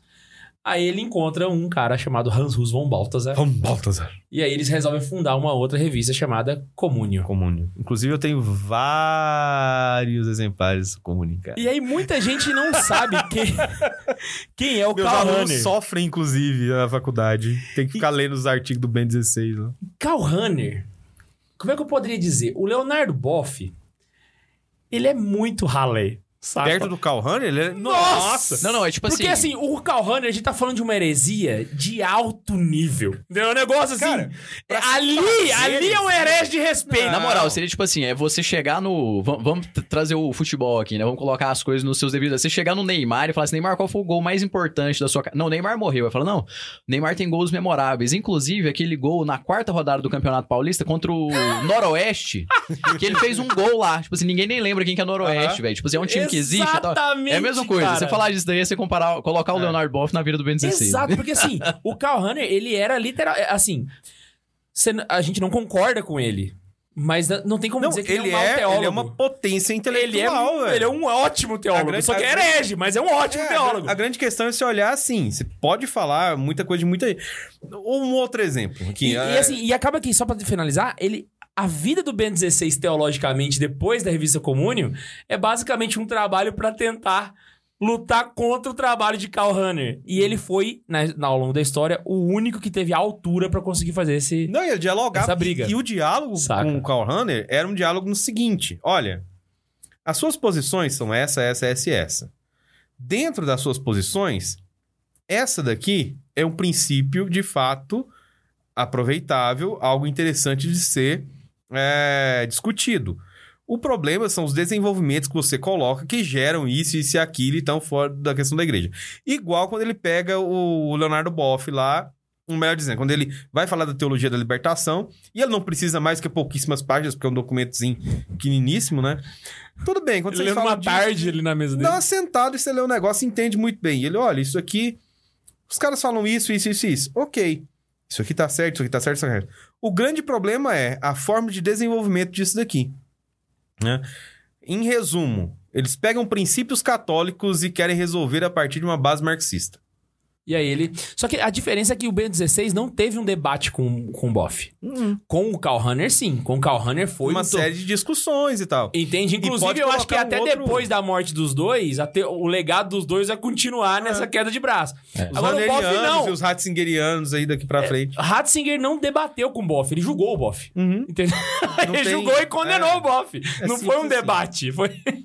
Na verdade, ele perguntou, né? Ele inqui- fez ali um papel de inquisitor é. perguntando pra ele sobre as coisas. E a grande questão é o Ademir, o, comentário do Ademir sobre o processo do, do Boff é que é sensacional. Ele fala assim: o Ratzinger pergunta uma coisa pro, pro Boff. O Boff dá, faz aquele florido lá, responde uma besteira. E o Ratzinger ele dá uma surra teológica nele. E assim segue durante todo o debate. E poderia colocar um outro na lista aí também, que é um teólogo contemporâneo a ele, é da mesma, assim, viveram né, no mesmo período, que também tem aí um- uma, uma estatura intelectual grande, que é o Hans King, né? Ah, sim, sim. Exatamente. Então, tá, é, agora não. Ah, não é pra mim, não. ele tem, tava produzindo aí suas heresias. Ele, de fato, o Hans King, ele tem mais problemas, se você observar, que o Karl Rahner. Porque Hans King, ele foi proibido de lecionar teologia católica. De se colocar como um teólogo católico. Uhum. O Karl Rahner não, ainda continuou, né? Naquela loucura dele. E, querendo ou não, aí é onde você vê a, estatura do- dos indivíduos. Querendo ou não, por mais que ele esteja errado, ele já é um paradigma dentro da teologia a ser considerado. Quer dizer o que com isso? Que uma discussão teológica hoje, considerando a, o status questiones de algum determinado problema, por exemplo, vamos tratar de antropologia é, teológica, é necessário passar pelo Karl Rahner. Entendeu? Por quê? Porque ele tratou do assunto e essa forma, essa forma como ele tratou do assunto tem relevância dentro do, do meio teológico. E se você partir da discussão sem passar por ele, você pode cometer um erro lá na frente quando você terminar a sua tese, porque alguma coisa que o Runner colocou derruba o seu argumento. Então você tem que passar por ele. Ele é um paradigma já teológico. Da mesma maneira que o Ratzinger é um paradigma teológico. Se você for tratar dos assuntos dele, por exemplo, de cristologia, é, com, a- com o estudo dele sobre Jesus de Nazaré, você não trata sobre Jesus de Nazaré sem passar por Ben 16. Ele tem que estar na, na, na bibliografia. Tem, e é, assim, é imprescindível. Né? Vou falar de Jesus aqui, de cristologia, não sei o quê. Bento 16 tem que estar. É, tem Ele, tá ele- marcou a teologia contemporânea, né? Sim. É difícil falar. de- é, acho que é meio que impossível você falar de teologia, assim, atualmente, sem falar do Bento Uhum. XVI. Ele marcou uma era, né? Ah, e tem, tem outros, outros campos aí que ele também tem relevância. Então, né? a, a questão é que, assim, a gente não sabe, né? Talvez pode ser que saia alguma coisa, né? mas a questão do pecado original era o grande trabalho do Bento XVI. né? Ele chegou a É. dizer isso, né? Não, não teve nada publicado. Pode ser que tenha alguma coisa inacabada aí, tudo que vem, Sim. mas que vai ser novidade, né? Hoje na transmissão, a, o, o, o pessoal lá da, do Vatican News, no fim, fez uma, fizeram uma reflexão, achei interessante. Eles estavam falando sobre o Calhane. Uhum. E aí, quando estavam levando o, o, o caixão aí, eles falaram assim: que o Calhane tinha uma frase que ele falava que a teologia que não é rezada não merece ser escrita. Perfeito. E eles estavam dizendo que em Bento XVI, essa frase achou sua realização. Aham. Saca? Então, tipo assim, a frase é do, do, do, do Karl. É. Mas quem realizou a frase... É, pra você ver que o Ben o 16. cara, olha o nível, olha o nível do Karl Rahner. Ele tinha uma estatura, veja, né? Veja se o Leonardo Boff falava alguma coisa sobre essa oração real do cristão. Uhum. Olha o nível que a gente tá, tá tratando aqui, Exato. né? O, em um desses livros aqui, Lembrando que o. Karl Rahner é um teólogo problemático, tá, gente? É. Um teólogo problemático. não, não, Não mexe- estamos recomendando. Não estamos recomendando, mas... Se você faz- Sentiu a diferença? É, olha aqui, cara. O recado do tio Tobias, tá? Se você quer ver é, primícias teológicas tal, você tem bons cursos de teologia. Você tem ali o material do Padre François disponível. Você tem o material do Padre Paulo Ricardo. Eles vão te dar propedêuticas teológicas. Isso é claro. E te darão boas propedêuticas teológicas. E se você for um curioso, uma pessoa que quer aprender uma teologia para você viver um pouco melhor, entender um pouco melhor a Sagrada Escritura que você lê em casa, Vida dos Santos, algumas discussões é, próximas ali do seu cotidiano. Mas se você for querer estudar teologia para ser um teólogo, então você tem que fazer tudo isso e ainda muito mais. E no seu caminho haverá uma pedra de nome Karl Rahner. Você tem que ser forte o suficiente para poder lapidar ela, Forte pra caramba. entendeu? Bundes, superchat pra nós. Bora. Deixa eu procurar aqui, que se perdeu aqui, não ficou salvo. Não, não tá, o YouTube tá, tá com esse bug, né? Ele não Ah, tá algum- salvando é. lá na... O Fábio Souza tá falando que, que, por se falar em livros, aquele, lá no comecinho, ele queria dicas para o Kindle Prime. Ele quis, ele quis mostrar pra todo mundo que ele tem um Kindle Prime. Eu vou dizer que o meu Kindle só recebe coisas por e-mail. Eu não sei. o Rodolfo Ferreira falou assim: vocês acham que a renúncia, além do cansaço físico, pode ter se dado por Bento achar que não teria energia suficiente para mexer em alguns vespeiros internos que precisavam de mudança, sem teoria da conspiração? Sim, sim, sombra com de dúvidas. Inclusive, Mas, uma das assim, coisas da época que aconteceu, que o pessoal relacionou, foi algum problema dentro do Banco Vaticano. Você lembra disso? Aham, lembro. Então, pode Que, inclusive, problema foi a- do, do, Vat, do Vatilix. O Vatilix foi a última coisa que aconteceu, só que quando tro- houve a troca dos papas, essa do banco foi a primeira que o Francisco teve que resolver. Aham. Eu, eu lembro que foi assim a, a primeira treta É. que teve. O negócio é que o, Ben- o, o, o Ben 16, ele lutou, ele mexeu em vesperos muito grandes. Saca? Vale lembrar que ele foi apresentado na sacada, deu tchauzinho lá vestido de vermelho, desceu, jantou, do que largou o garfo, pegou a caneta e despetecou o Marcel Maciel, entendeu? Então, assim, o homem. o- ele não era de, de fugir de briga, entendeu? Ele era alemão, ele ia pra porrada. Então, quando ele renuncia, Marcel porque realmente Maciel- ele percebe que ele não dá conta. Parece que é entendeu? meio francês esse nome, né? Normalmente é rápido com francês, né? É. Porque foi exatamente isso. Tava tendo toda a treta com o Marcel Maciel. Ele assumiu, tipo assim, foi quase no mesmo dia. Sabe? Prau. Acabou. O cara tá, foi demitido de ordem, pau na máquina e vai, vai pra lá. Então, assim, ele era uma pessoa que, que disputava muitas brigas. Uhum. Ele, ele ia pras brigas que precisavam ser brigadas. Só que eu também percebi que ele não ia pra briga se ele percebia que ele não conseguia Não ganhar. ganhar. Então, acho que foi a... Não pode ter relação. Você junta uma coisa com a outra, por exemplo. Minha saúde não está boa, não consigo ser o papa que a igreja precisa agora. Esse não ser papa, você pode colocar aí um milhão de outras coisas que estejam relacionadas. Banco do Vaticano, é, Vatilix, blá, blá. Pedofilia, tá? É, essa coisa toda, né? Só que é, a gente pode pode colocar tudo isso, mas vamos lembrar da navalha de Ockham. Não multiplicar os entes sem necessidade.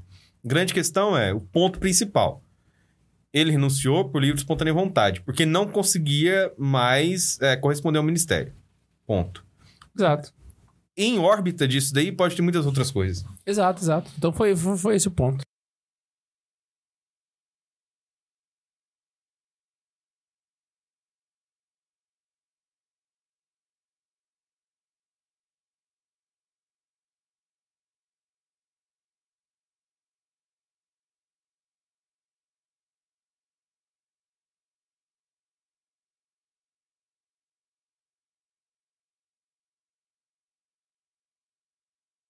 Né? É, de protestante, não vou falar de católico, protestante, e até mesmo de gente sem religião, o caso do Ademir, que lamentou a morte do Bento XVI com é, um lamento mesmo, ah, morreu um grande intelectual, etc, etc. Não foram poucas pessoas. Não, e tem outro detalhe. Tá entendendo? E-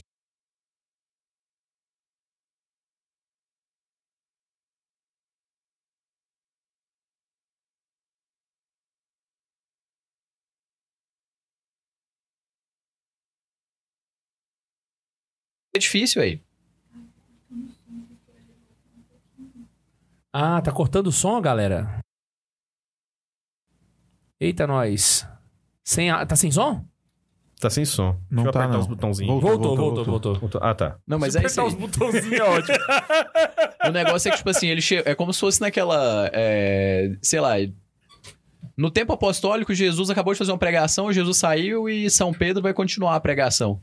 É São Pedro, vai ser top pra caramba, mas não é Jesus, velho. Então, tipo assim. Exato, velho. Se comparação João Paulo II com qualquer outro papa, seria desonesto, velho.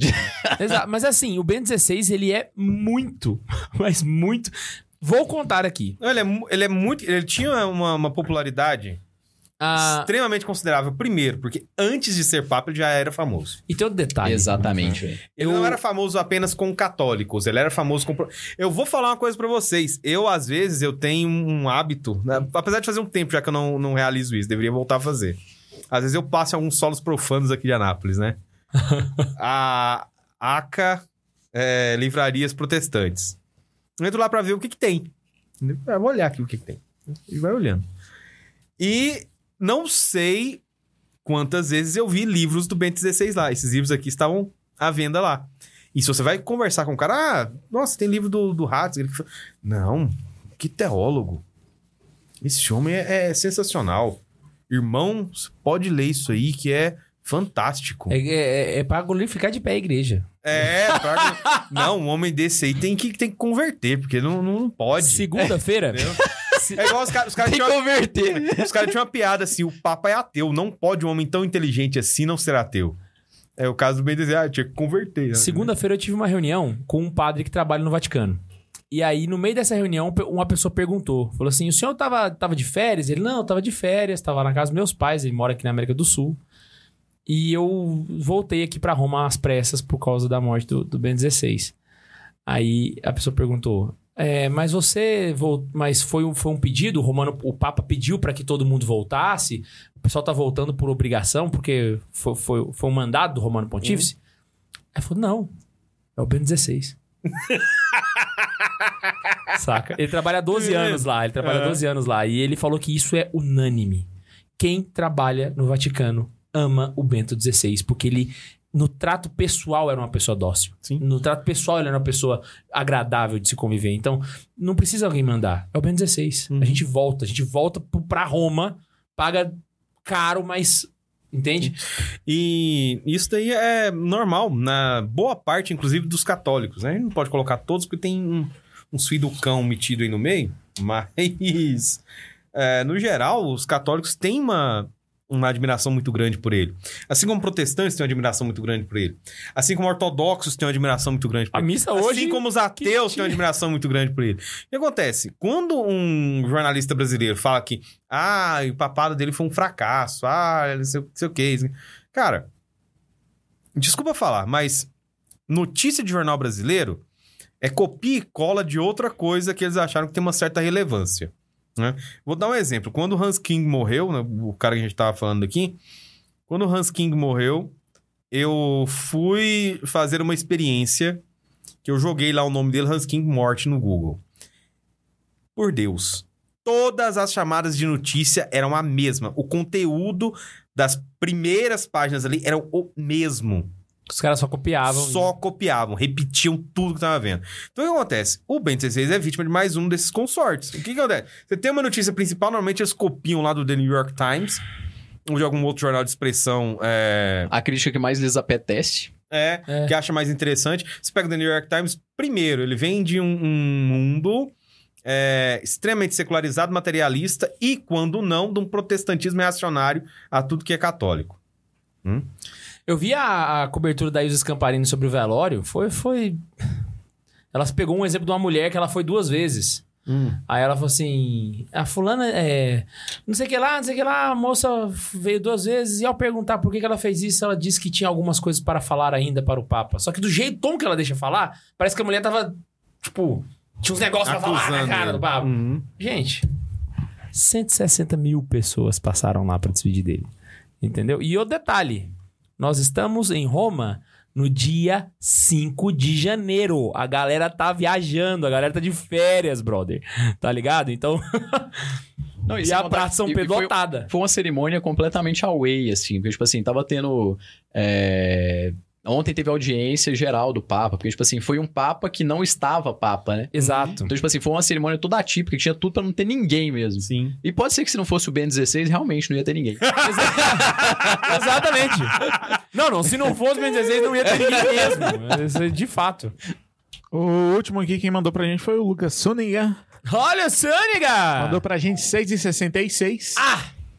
É, e mandou Eu assim. entendi a sua piadinha. Foi uma vigarice. Ou seja, Bento XVI mostrou que se você é professor, então você não é bom o bastante naquilo. Não, pera. É, abraços a todos, em especial para o Tobias. e pro Valeu, Bundes. E pro Bundes. Abraço, Lucas. Abraço. Muito bom. E os superchats eram esses. Mandem mais, gente. Mandem mais. nice. Ah, gente, muita gente. Dom Rossi Keller fez, assim como fez para Monsenhor Jonas, fez também uma oração pedindo intercessão de Ben 16. Eu acho que diferente do Monsenhor Jonas, o processo aqui deve aparecer mais rápido. Sim. Bem mais rápido. Cara, será? eu acho que sim, cara. Eu, infelizmente, tenho as minhas dúvidas. Posso dizer? Eu acho que eles vão competir. Sério? Sério, eu vou, vou dar uma ideia. Porque, primeiro, é, o caso do Ben 16, você tem toda uma estrutura ao redor dele, de pessoas que estudam a obra dele, de amigos próximos, de conterrâneos, ou mesmo de pessoas dentro do Vaticano.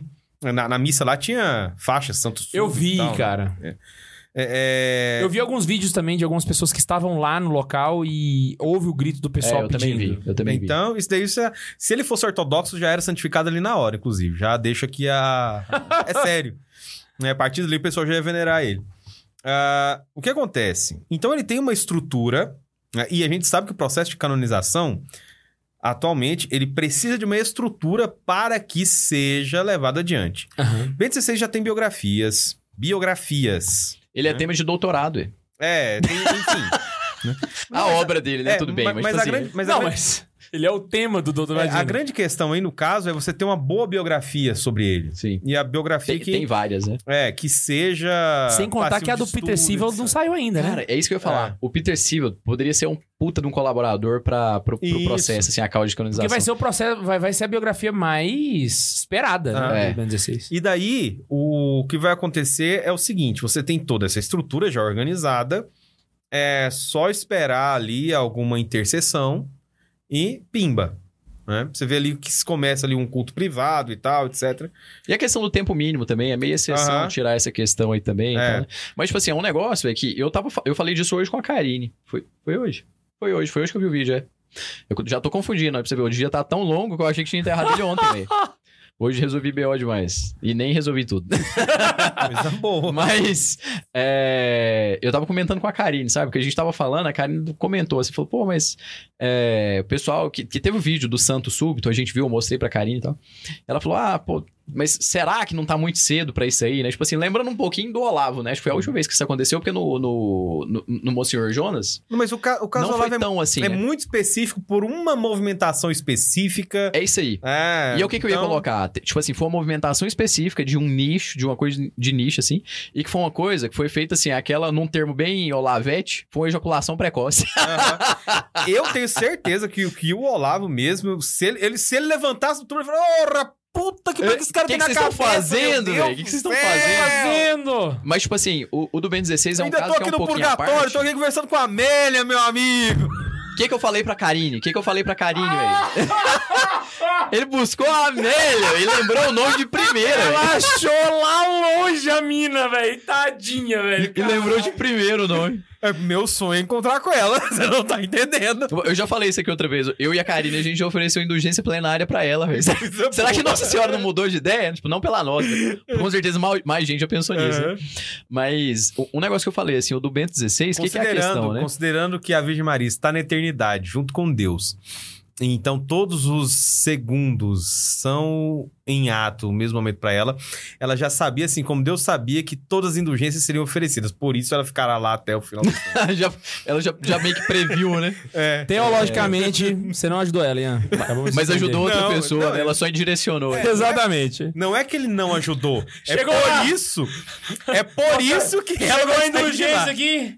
Era, Amélia. era do Ian, a gente já tava Ian e esperando. Karine para Amélia. Aí só faz o checklist lá. É, manda pro Joaquim. A Amélia vai ficar sem receber isso aqui. Mas só pra concluir o raciocínio, É. aí, o que que eu falei pra Karine? Assim, a, a questão é que me vem a, me vem à cabeça, é o que eu comentei com a Karine na época. É, na época, não, na hora, né? Isso foi agora. Mas que foi a, a questão, não lembro quem, eu não lembro se foi a Santa Teresa também, que falou assim que tinha medo que ela morresse e que as suas filhas espirituais rezassem por ela e esquecessem de rezar pra ela e ela ficasse muito tempo no purgatório. Hum. Aham. Então, tipo assim, pro Bento XVI, a partir do momento que ele morreu, todo mundo. o prim- o- a, a consequência natural não foi gritar o santo súbito lá quando ele morreu. Foi oferecer missas pra ele, foi fazer o sufrágio, foi fazer tudo. Teve tudo o seu tempo. Engraçado, os caras do, do, do Olavo lá, né? A galera né, que tava com, com o Olavo, eu mesmo, quando eu fiquei sabendo, a primeira coisa foi rezar por ele, velho. É, é- é a, é a ração É- natural, é, né? é exatamente. É natural.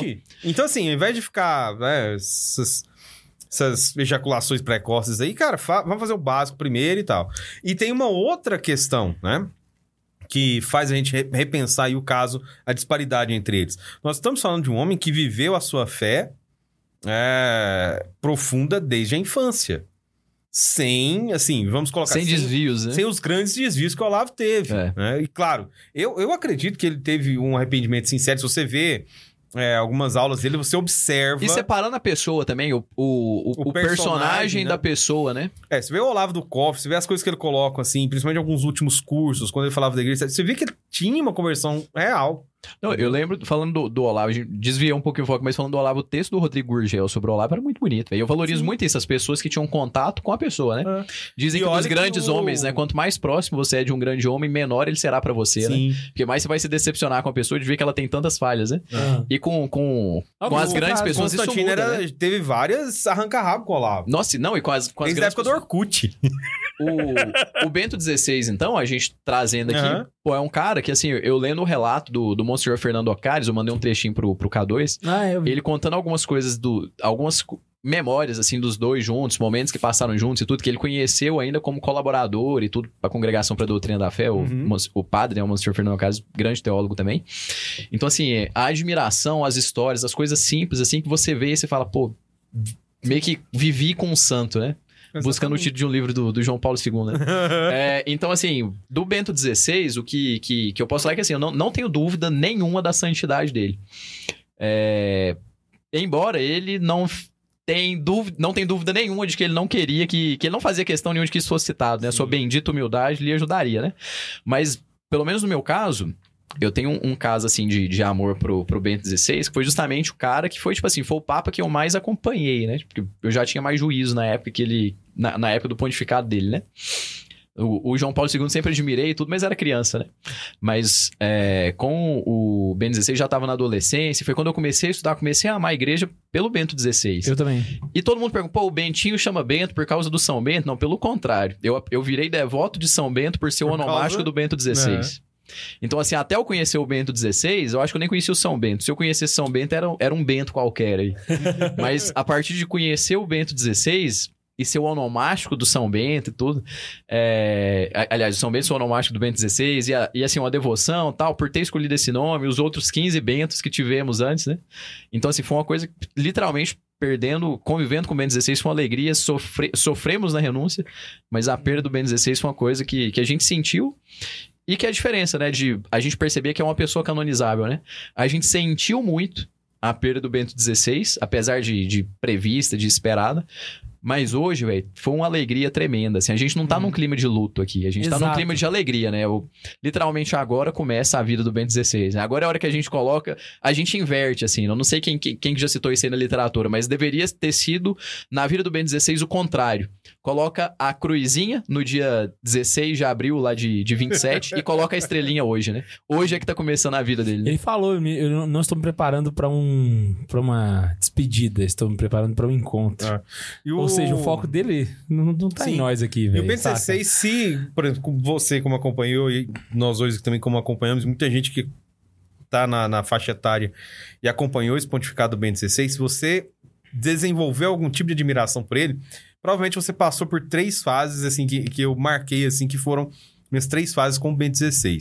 A primeira, você passa a gostar dele por um simples fator, ele é papa. Hum. A segunda, Que já é um ótimo É. um Um ótimo argumento.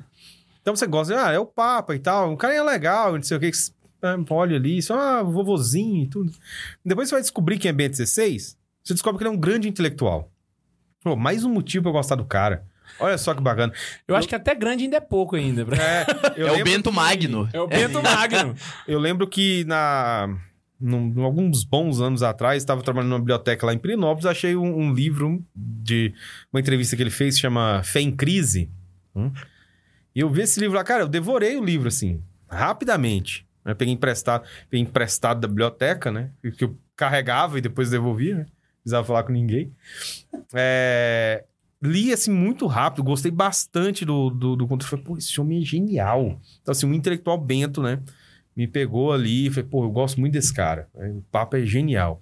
E depois você conhece ele, vai observando mais a teologia dele e tal. Aquela coisa da teologia que tem que ser rezada, tem alguma coisa, acho, nesse primeiro livro aqui, que ele faz um comentário que diz: onde o teólogo pretende chegar né, na caminhada dele é, para o encontro com Deus, quando ele faz toda essa caminhada, quando ele chega no cume já tem um santo de joelhos rezando. Ou seja, o percurso do teólogo é um percurso demorado. O percurso do santo é, é um, percurso rápido em, né, com- em comparação.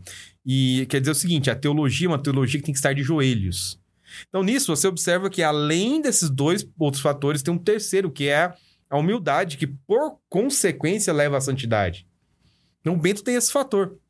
Ele é um aglutinador de pessoas que têm essa sensibilidade para observar esses detalhes dele. E se forem observados de forma separada, se pode criar assim uma, uma certa resistência e tal, etc. E agora, só para voltar ao negócio do Padre Jonas, né? Por que, que eu acho que os dois vão caminhar concomitantemente? Por conta de toda a estrutura da canção nova. Ela é grande. Ela tem uma Hum, é estrutura verdade, muito é bem verdade. organizada. Sim. Então acontece que, da mesma forma que o, ben, o Bento já está, inclusive, em- Eu posso dizer. Em passos é, à frente, porque já tem muita coisa publicada sobre, Sobre ele, ele, é. muitas investigações sobre ele. O Padre Jonas, eu não sei se tem biblio- biografia publicada. Tem. Tem? Grande? Só que é do, só que é do, só que é do Gabriel Chalita. Ah, não.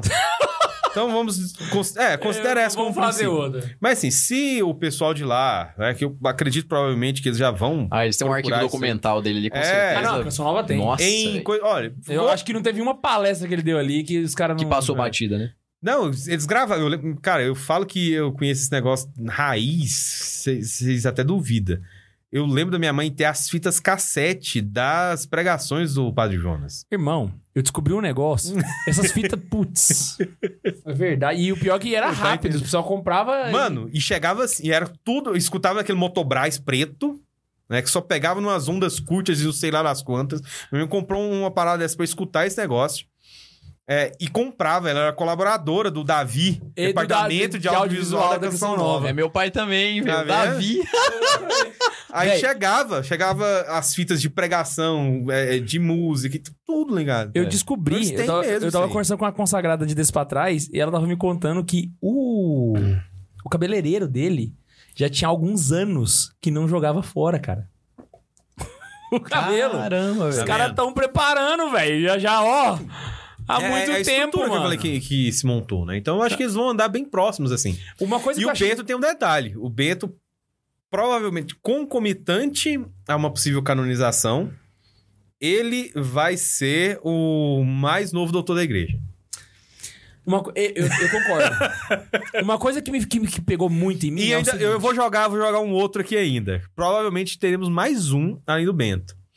Talvez é, São John Henry Newman possa ser também colocado como É, doutor esse eu acho que vai. Esse eu acho que vai. Hum. Seguinte, o... uma coisa que me chamou muita atenção foi na semana em que o Papa Francisco pediu pra gente rezar por ele. Uhum. Foi na quarta-feira, né? E aí ele, ele faleceu no sábado. É, pediu, pediu na quarta-feira pra rezar por ele, na audiência. No sábado, o Bento XVI faleceu. E todo mundo sabe que o Bento XVI e o, e o Francisco sempre tiveram uma boa relação, mas eles não eram muito próximos pela própria ocasião da vida. Um era argentino, vivia em Buenos Aires, outro vivia em Roma. Eles não eram pessoas que tinham um convívio Aham. pessoal. Né? Tanto que a primeira vez, e assim, eu acompanhei de perto as notícias dos encontros que eles iam tendo juntos e tal, e você percebe no semblante dos dois que parece que essa relação foi se aproximando depois que o Francisco passou a morar em Roma Uhum. sabe? E o Francisco, ele fala uma coisa, quando ele vai pedir oração, que é uma frase desnecessária, saca? Mas que não passa despercebido. Ele vira e fala assim: Eu queria aproveitar o dia de hoje e pedir para que nós possamos conduzir as nossas orações ao Papa Bento, que no seu sofrimento sustenta a igreja. Véi, essa frase não precisava ser dita. Se ela foi dita, não- ela, ela foi bem colocada. Ou seja, o Francisco. E aí o, o, o Monsignor Guansen, que é o, o secretário dos dois, ele chegou a comentar que, principalmente nos últimos meses, Francisco tem ido com muita frequência na casa Mater Ecclesi para visitar o Bento XVI. Inclusive, ele tem. Teve algumas, algumas vezes dele com frequência ir lá para rezar as laudes. Sabe? Para rezar junto com Aham. ele, sabe? Então. a- ali foi um testemunho do Francisco mesmo, sabe? E ele Contando provavelmente- O homem que tá ali atrás Aham. tá sustentando a igreja, mano. Ele tá rezando nesse nível, sabe? De, de segurar essa, o, o que a igreja tá passando, sabe? E ele provavelmente já estava percebendo também que os dias estavam contados. Exato. Só que aí que tá. O sustentar a igreja deu pra entender que não era um sofrimento em vão. Ele estava Uhum. oferecendo. Sim. E o Monsenhor Guansen vai confirmar isso também. Vocês chegaram a ler o relato dele sobre a, a, a agonia do, Não, também não. Eu, eu queria ler um minutinho, só pra gente deixar registrado no episódio, porque foi, foi incrível, mano. Ele, ele, ele, ele descreveu os últimos momentos do Ben 16 com, citando horários, né? O que aconteceu e tal. E eu achei muito massa. Ele falou assim, ó. Normalmente, rezávamos as laudes em frente à sua cama. Também, naquela manhã, eu disse ao Santo Padre: façamos como ontem. Eu rezo em voz alta e o senhor se une espiritualmente. Porque ele já não conseguia falar. Não era de fato mais possível que pudesse rezar em voz alta. Era mesmo sem fôlego. Ali, apenas abriu um pouco os olhos, tinha entendido o pedido. e feito o sinal sim com a cabeça. Assim comecei. Aí ele começou a rezar e o Ben 16 foi acompanhando enquanto ouvia. Por volta das 8 horas, começava a respirar de maneira sempre mais sem fôlego. Havia dois médicos juntos, o Dr. Pulisca e um reanimador. E me disseram, e eles me disseram: "Tememos que agora chegará o momento no qual ele deverá enfrentar a sua última luta na Terra." Eu chamei as memores e também a irmã Brígida. Disse a elas de virem porque tinha começado a agonia. Naquele momento, o Ben 16 estava lúcido.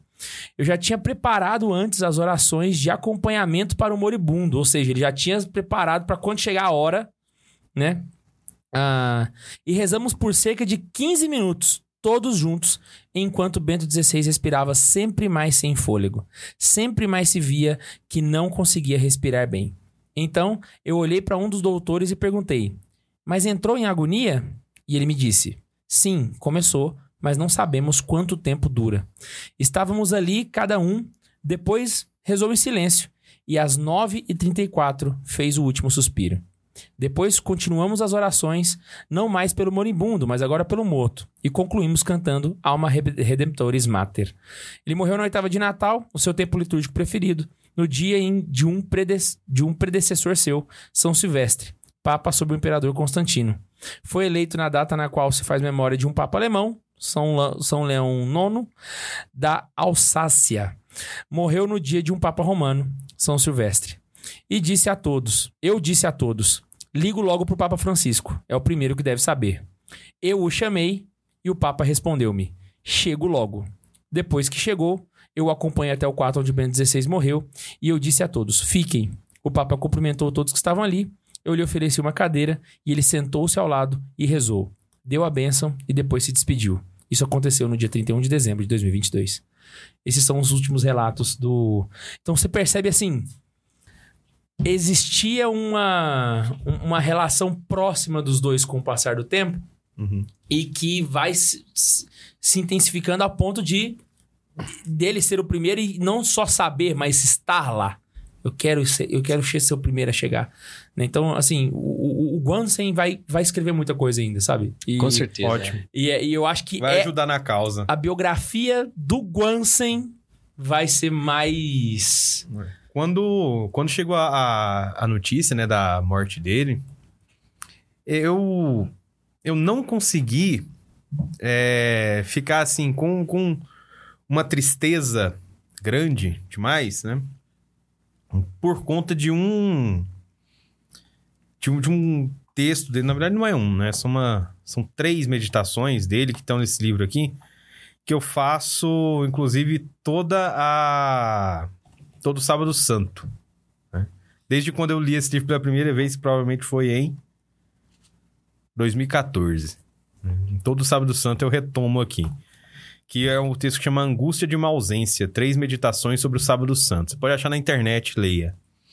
E aqui ele comenta em três meditações sobre o que é esse sábado santo, dia do Deus morto. De, de fato, a, a modernidade acertou e falar que Deus morreu. E na segunda meditação que ele fala que o ocultamento de Deus tem uma observação importantíssima, é que se Deus que morre, se Jesus que morreu e desceu a, a morte, ele compartilhou de uma angústia humana que era indescritível, que é a máxima solidão. Ou seja, no momento da morte, ninguém passa pela morte com você. Você passa sozinho por ela. Hum? Jesus passou pela morte com você. Só que existe um detalhe. Jesus, ele venceu a morte. Então, se ele venceu a morte, ele é a sua única companhia naquele momento. Então, você não tá sozinho. Caraca, velho. A meditação dele segue esse caminho. Quer dizer, se você tem uma fé que consegue compreender o que é esse essa morte e ressurreição de Jesus, você não passa pelo momento mais grave da sua existência, que é o fim dela, sozinho.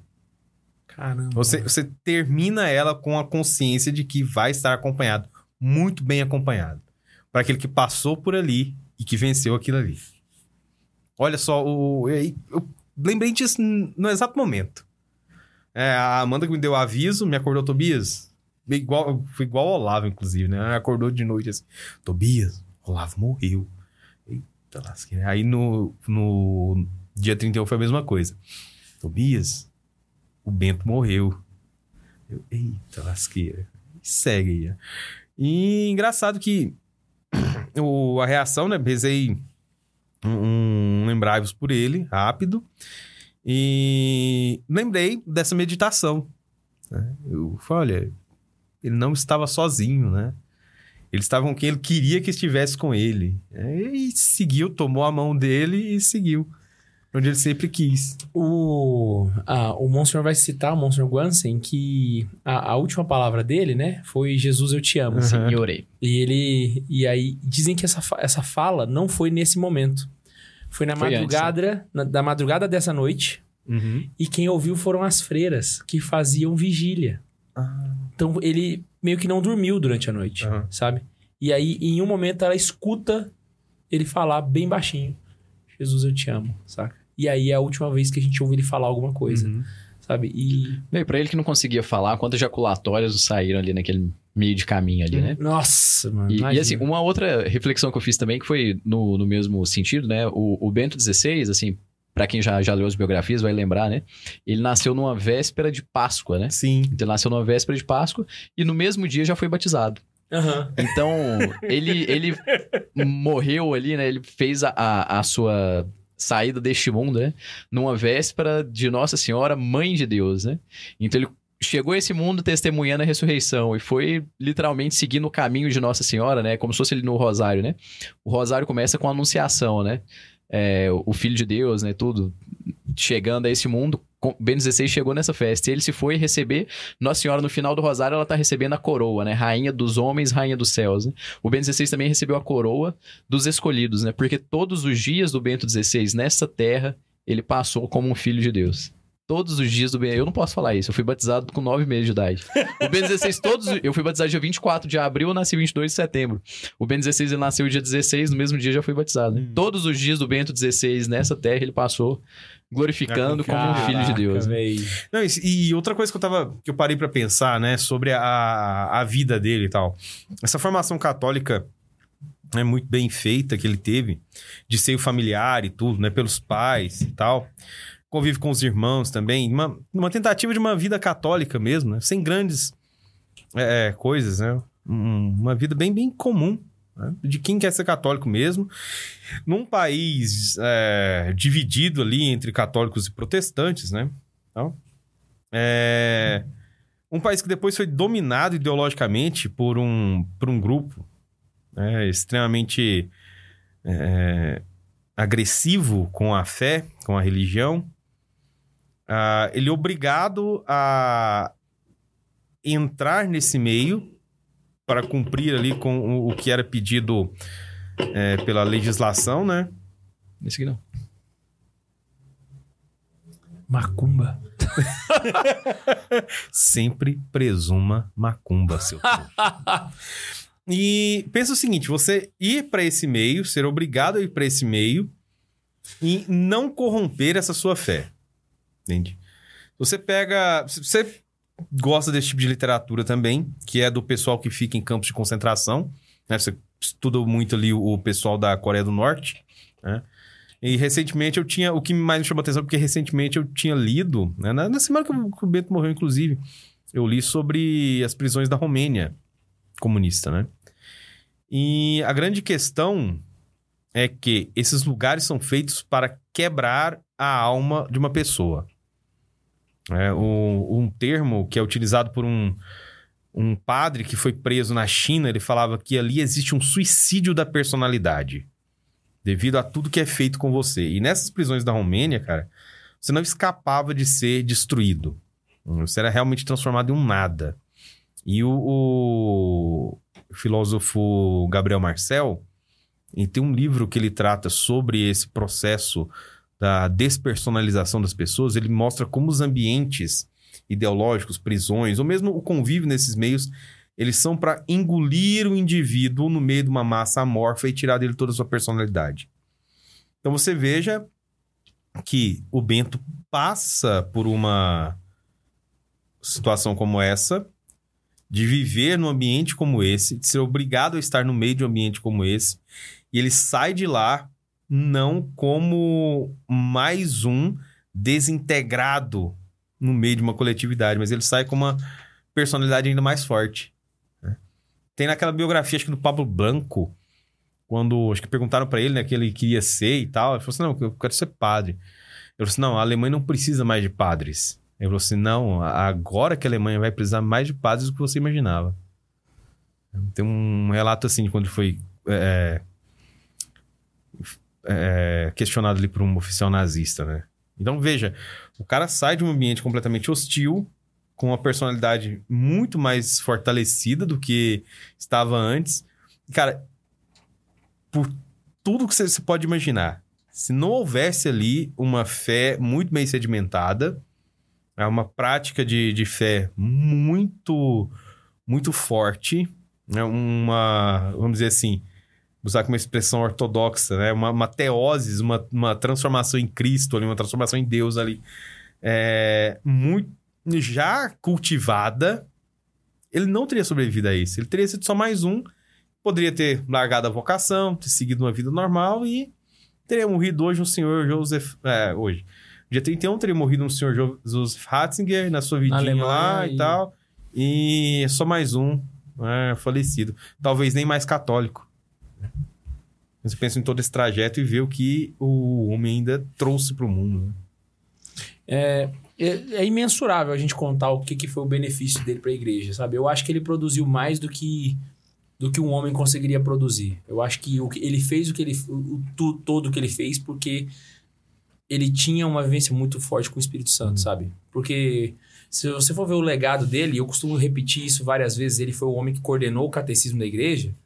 Você vai ver que o homem eh, eh, quando eu vi aquele cachorro indo embora hoje de manhã, eu falei, velho, esse cara bateu na mesa e saiu e falou assim: fiz o que eu tinha que fazer e fiz mais ainda, saca? É, combatiu com bom combate. Exato, velho. Ele foi, ele foi macho no sentido mais Combati santo o bom palavra, combate, sabe? terminei a viagem, guardei a fé. Guardei a fé, sabe? Então, Literalmente grila. guardou a fé, né? Literalmente. Tem superchat pra nós, Bundes? Ou Temos. mandou Não, nós? não, temos, temos superchat do chefinho. Mentira lá, lá. Apareceu Eu o ganho. chefinho. Briga de cachorro grande, hein? Briga de cachorro grande. Olá. Chefinho apareceu e falou assim: boa noite a todos. É, Good night. Salve, mestre Tobias. Salve, Ian. E beijo na bundes do K2. Ai, que delícia. Nosso vovô, nosso vovô foi se encontrar com São Tomás e terem aquele papo. Tamo junto. Imagina velho. o rolê. Crossover, hein, velho? Não, eu vou dizer uma coisa. Mas eu quero dizer um negócio. Antes, eu- o São Tomás estava até sentado na mesa, mas eu falei assim: espera só um segundinho que eu tenho eu que ir no falar que Agostinho. Ele foi no Agostinho primeiro. Verdade. A, Mas- a grande questão é, né? Tava uma grande mesa assim, Agostinho tava sentado do lado de Tomás. E o melhor, tinha uma cadeira, falou: Isso aqui é pra você. Imagina só, tá lá a mesa, né? Tá Santo Agostinho, Santo Tomás de Aquino, Hans Hus von Balthasar, Ben 16. Aí o Hans Hus vira pro Santo Tomás e fala assim: falei que você ia gostar dele, ele é gente boa. Aí, não, e o mais engraçado, a mesa quando você pega assim, né? Ela é, é quase é, é infinita, porque você tem toda uma patrística ali, né? Nossa senhora! Aí eles chegam lá assim e falam assim, nossa, nossa, você fez um bom trabalho, hein? Cara, já parou pra pensar que existe mais teologia no céu do que na terra, mano? Caraca. É porque o foco do estudo tá lá, né? Eles foram pra. Eles estavam só na teórica, eles foram pra prática agora, né? Lá é o laboratório, né? Quando eles chegam lá, eles viram e falam assim, é igual quando a gente sai do colégio e entra na faculdade, né? Assim, Olha, você lembra aquilo que você aprendeu no colégio? Aham, esquece, porque é tudo diferente. Ele chegou lá no céu e virava assim: É, passou nas matérias obrigatórias, né? Agora a gente vai pra defender a tese, vem.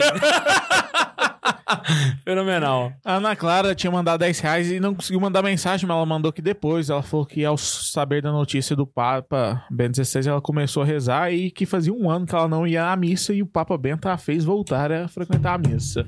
É isso. cara. Primeiro milagre, coloca na causa. Qual é o nome dela? Qual é o nome É dela? isso. A Clara. Ana Clara. Ana, Clara, segredinho pra você agora. Agora não para mais, viu? Sem parar, até morrer. E o Juan Carlos mandou um super pix mesmo e mandou assim na mensagem: Pix para a Laísa. Obrigado! É isso. Tá bom. Então, pix pra Laísa. Ou não foi superchat, mas eu vi um comentário, o Tobias só aparece quando alguém morre. Eu vi isso. Eu sou, eu O sou o comentador arauto do fúnebre. caos. É o comentador fúnebre. Arautos do caos. Falaram assim, é, o Tobias só aparece quando alguma Desgraça. Personalidade. Não, personalidade morre. Ai, velho. Gente, é o seguinte. Vocês querem indicar algum livro? Alguma... Dar um, um abraço pra, pra avó, pra tia? Ah, Cara, inclusive, eu, desculpa te cortar, Ian, desculpa mesmo, mas é que o pessoal perguntou é, se você falou sobre o Sábado Santo, aí o pessoal pediu pra você indicar qual que é o livro da... Esse aqui, ó. Ser Cristão na Era Neopagã, volume 1. É, tem aqui algumas, di- alguns discursos e homilias. Esse que eu mencionei, que é A Angústia de uma Ausência, está iniciado na página 141, mas você pode encontrar na internet esse texto, tá na- no site em português da revista 30 Dias na Terra, né? É 30 Tem só um, um de detalhe que eu reparei, que esse livro é da Eclese. Uhum. E você sabe onde encontra livros da Eclese? É lá, né? Em Na promoção. livraria do Santa Carona em promoção, com até 70% de Tá desconto. É Você isso. encontra esse livro agora lá, em promoção. É uma das melhores promoções do ano, beleza? Mas, então assim, não perca. Pra, pra quem quiser opção. ler rápido, né, tiver um interesse de fazer essa meditação, que vale pra pra qualquer época do ano. Mas você já leia e já compra o guarde. livro e baixa o para texto no seu- é, Online. Pega o. Pode jogar na, no Google aí, você acha. E faça a leitura. Meus alunos adoraram fazer essa leitura aqui, inclusive te- perderam os cabelos alguns. É, mas fora isso, tem outros textos sensacionais aqui. Por exemplo, vou só comentar aqui os melhores aqui. Tem um que se chama E o Verbo se fez obscuro, é sobre teologia, principalmente ligada à matriz da é, teologia histórico-crítica. né? Ele vai comentar um pouco disso aqui. Elogio da consciência, esse texto é fenomenal. Ele vai tratar de, do relativismo moral e vai chegar, inclusive, no São João Newman. Né? Ah, e é fenomenal. Tem, inclusive, aquela frase muito famosa dele que volta e aparece num vídeo dele aí, né? Que é, nós, ah, os santos são a verdadeira maioria determinante segundo a qual nos orientamos. Nós prestamos atenção neles. Eles traduzem o divino no humano e o eterno no tempo. Tá nesse livro aqui, tá? Oh, vale lembrar também que o Bento XVI ele não é um autor facinho de ler. Mas ele é tão organizado, Sim. ele é uma mente tão organizada que dá prazer de ler. Então, Então, se tiver uma, uma dificuldade com os livros dele, Ratzinger, né? Ah, sei lá, tem ali Introdução ao Cristianismo, que é um livro interessante de você ler, assim, de, de Só que é uma linguagem bem início. antiga também, né? Tipo, é um livro bem antigo. Assim, É. a, a minha edição, que é uma mais nova, de todo jeito, é uma linguagem um pouco Uhum. mais antiga. O que eu ia recomendar, na verdade, que até a hora que, que eu ia falar, assim, eu acho que. Véi, não dá pra ficar sem a, a Jesus de Nazaré. Sim. A, a trilogia Jesus, Jesus de Nazaré. Mas pra quem é um leitor iniciante, as catequeses do Ben 16 foi um costume que eu tive por um tempo. Perdi e seria bom retomá-lo, inclusive. né? Eu sempre lia as audiências gerais do Papa, porque o Bento XVI fazia isso em espécie de coletânea, né? Então, Aham. assim, ele fazia a catequese sobre os apóstolos, a catequese sobre os santos padres, que são livros excelentes aí. As catequeses sobre os apóstolos deu um volume pequenininho, que qualquer pessoa consegue ver, porque ele falou isso pro público lá na, na praça de São Pedro. e- Uhum. Então, assim, é, é tá muito público fácil no site do Vaticano. E fala sobre todos os... é, e tem a venda na, na, na livraria de Santa Carona também. Tem, é Pra verdade. quem quer pegar uma edição bonitinha. Esquece o site do Vaticano, gente. Então, a Livraria cate- Santa Carona. A Catequese sobre os Apóstolos é um livreto, mas muito bom, velho. Ele falando assim de, de São Pedro é muito bonito, é apaixonante. A Catequese sobre os Santos Padres da Igreja é muito bacana também. Mas eu acho que é fundamental ler a trilogia Jesus de, Na- Jesus de Nazaré. E pra quem gosta, velho, a Introdução ao Espírito da Liturgia. Cara, Dizem que, que os, livro que legal, os velho. autores, os estudiosos de liturgia não gostam desse Que livro legal, velho. Eu já ouvi isso. E dane-se. Que Eu acho. livro legal, velho. O, essas da, da- dos, dos santos aí são, são ótimas. É, E é- não, é uma leitura, muito- é uma leitura muito fácil, né? Turis? eu uso, eu uso pra, pra introduzir. Quando eu dou aula de patrística, eu uso a parte dos santos padres. Eu uso a Eu acho que são quatro volumes, né?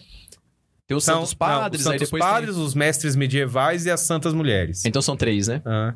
Mas os Santos Padres é o que eu tenho físico, é o único que eu li, É. mas bem Eu bem tenho legal. um conjunto dela, que é a catequese sobre os santos. Aí vem todos. Você acredita que eu só tenho o número 1 Ah. daquele lá? Eu tenho uma agonia, velho, que eu parei, só tenho o número Procura, 1. é, procura no site lá da... da... Tem uma Depois livraria muito boa na internet que dá pra É da. Eclese também. É da Eclésia. Aí, é, é, esse, esse material, cara, você pega ali, eu pego ali uma, uma catequese, por exemplo, uma aula sobre ah, São Clemente Romano, né? Ah, então, o primeiro texto é esse, né, do Bento, para dar uma geral sobre ele. Depois eu pego ali as cartas do, do- do Clemente Romano e trabalho com, na sala. Então, faço esse bate-volta. Faz um perfil primeiro É. e depois faz, faz, a, faz a obra, faz o estudo. Véi, é o seguinte. Foi fenomenal, Tobias. Foi linda. Foi, foi, foi beautiful. Foi beautiful. Na moral, acho que o Ben 16 está bem representado. Quer, quer falar, Bundes? Quero, a, a- a Ana mandou mais um superchat pra gente aqui. Mais um superchat? Ela falou assim: Ben 16 me fez voltar para a igreja em duas situações e nas duas foram tristes, mas me fizeram ficar mais forte. E outra, a trindade teológica foi completada agora. Agostinho, Tomás de Aquino e Ben 16, um pra cada milênio, né? ai, ai, nossa, verdade, cara. Eu fui entender o que você falou. Muito doido. Um até o ano 1000, um do 1000 pro 2000, um do 2000 pra frente. Gente, é o seguinte, espero muito que você tenha gostado desse episódio. Não se esquece de compartilhar para seus amigos. E lembre-se que esse episódio aqui, ele é irmãozinho do episódio 16, onde a gente fala sobre o Ben 16. Eu não sei se é o episódio 16, acho que é 16 mesmo. É 16 mesmo? A gente tava Tem nessa dúvida. ideia. pode ser A gente 16. fez um episódio sobre o Ben 16 lá nos primórdios, quando a gente gravava na rádio ainda. É o nosso Então- vovô Bento 16. Exato, nosso ouve Ben 16. Então tem esses dois episódios sobre ele. Então indico muito que você ouça os dois, tá bom? Ouça o primeiro, o anterior e esse aqui. Agora também no fim do episódio, sacanagem, né? Eu faço pra pessoa. Mas é isso, espero muito que você tenha gostado desse episódio. Não esquece para participar do episódio, é só você mandar um e-mail para santazoeira.sc arroba gmail.com arroba gmail.com arroba gmail.com Nós temos agora um super chat. Não, tem não. É o episódio 11. É o episódio 11, o episódio 11. Tô falando errado aqui o número aqui. Episódio 11 é o, o irmãozinho desse. E não se esqueçam, Tobias, muito obrigado por ter vindo. Fenomenal como sempre. Ian, você tá aqui sempre, é nóis, pau na máquina. pegar na mão do Tobias ali. Pode pegar na mão dele lá, não deixa. Não esquece do beijo no Papa. Um beijo no coração de todos vocês e. Ah, tchau.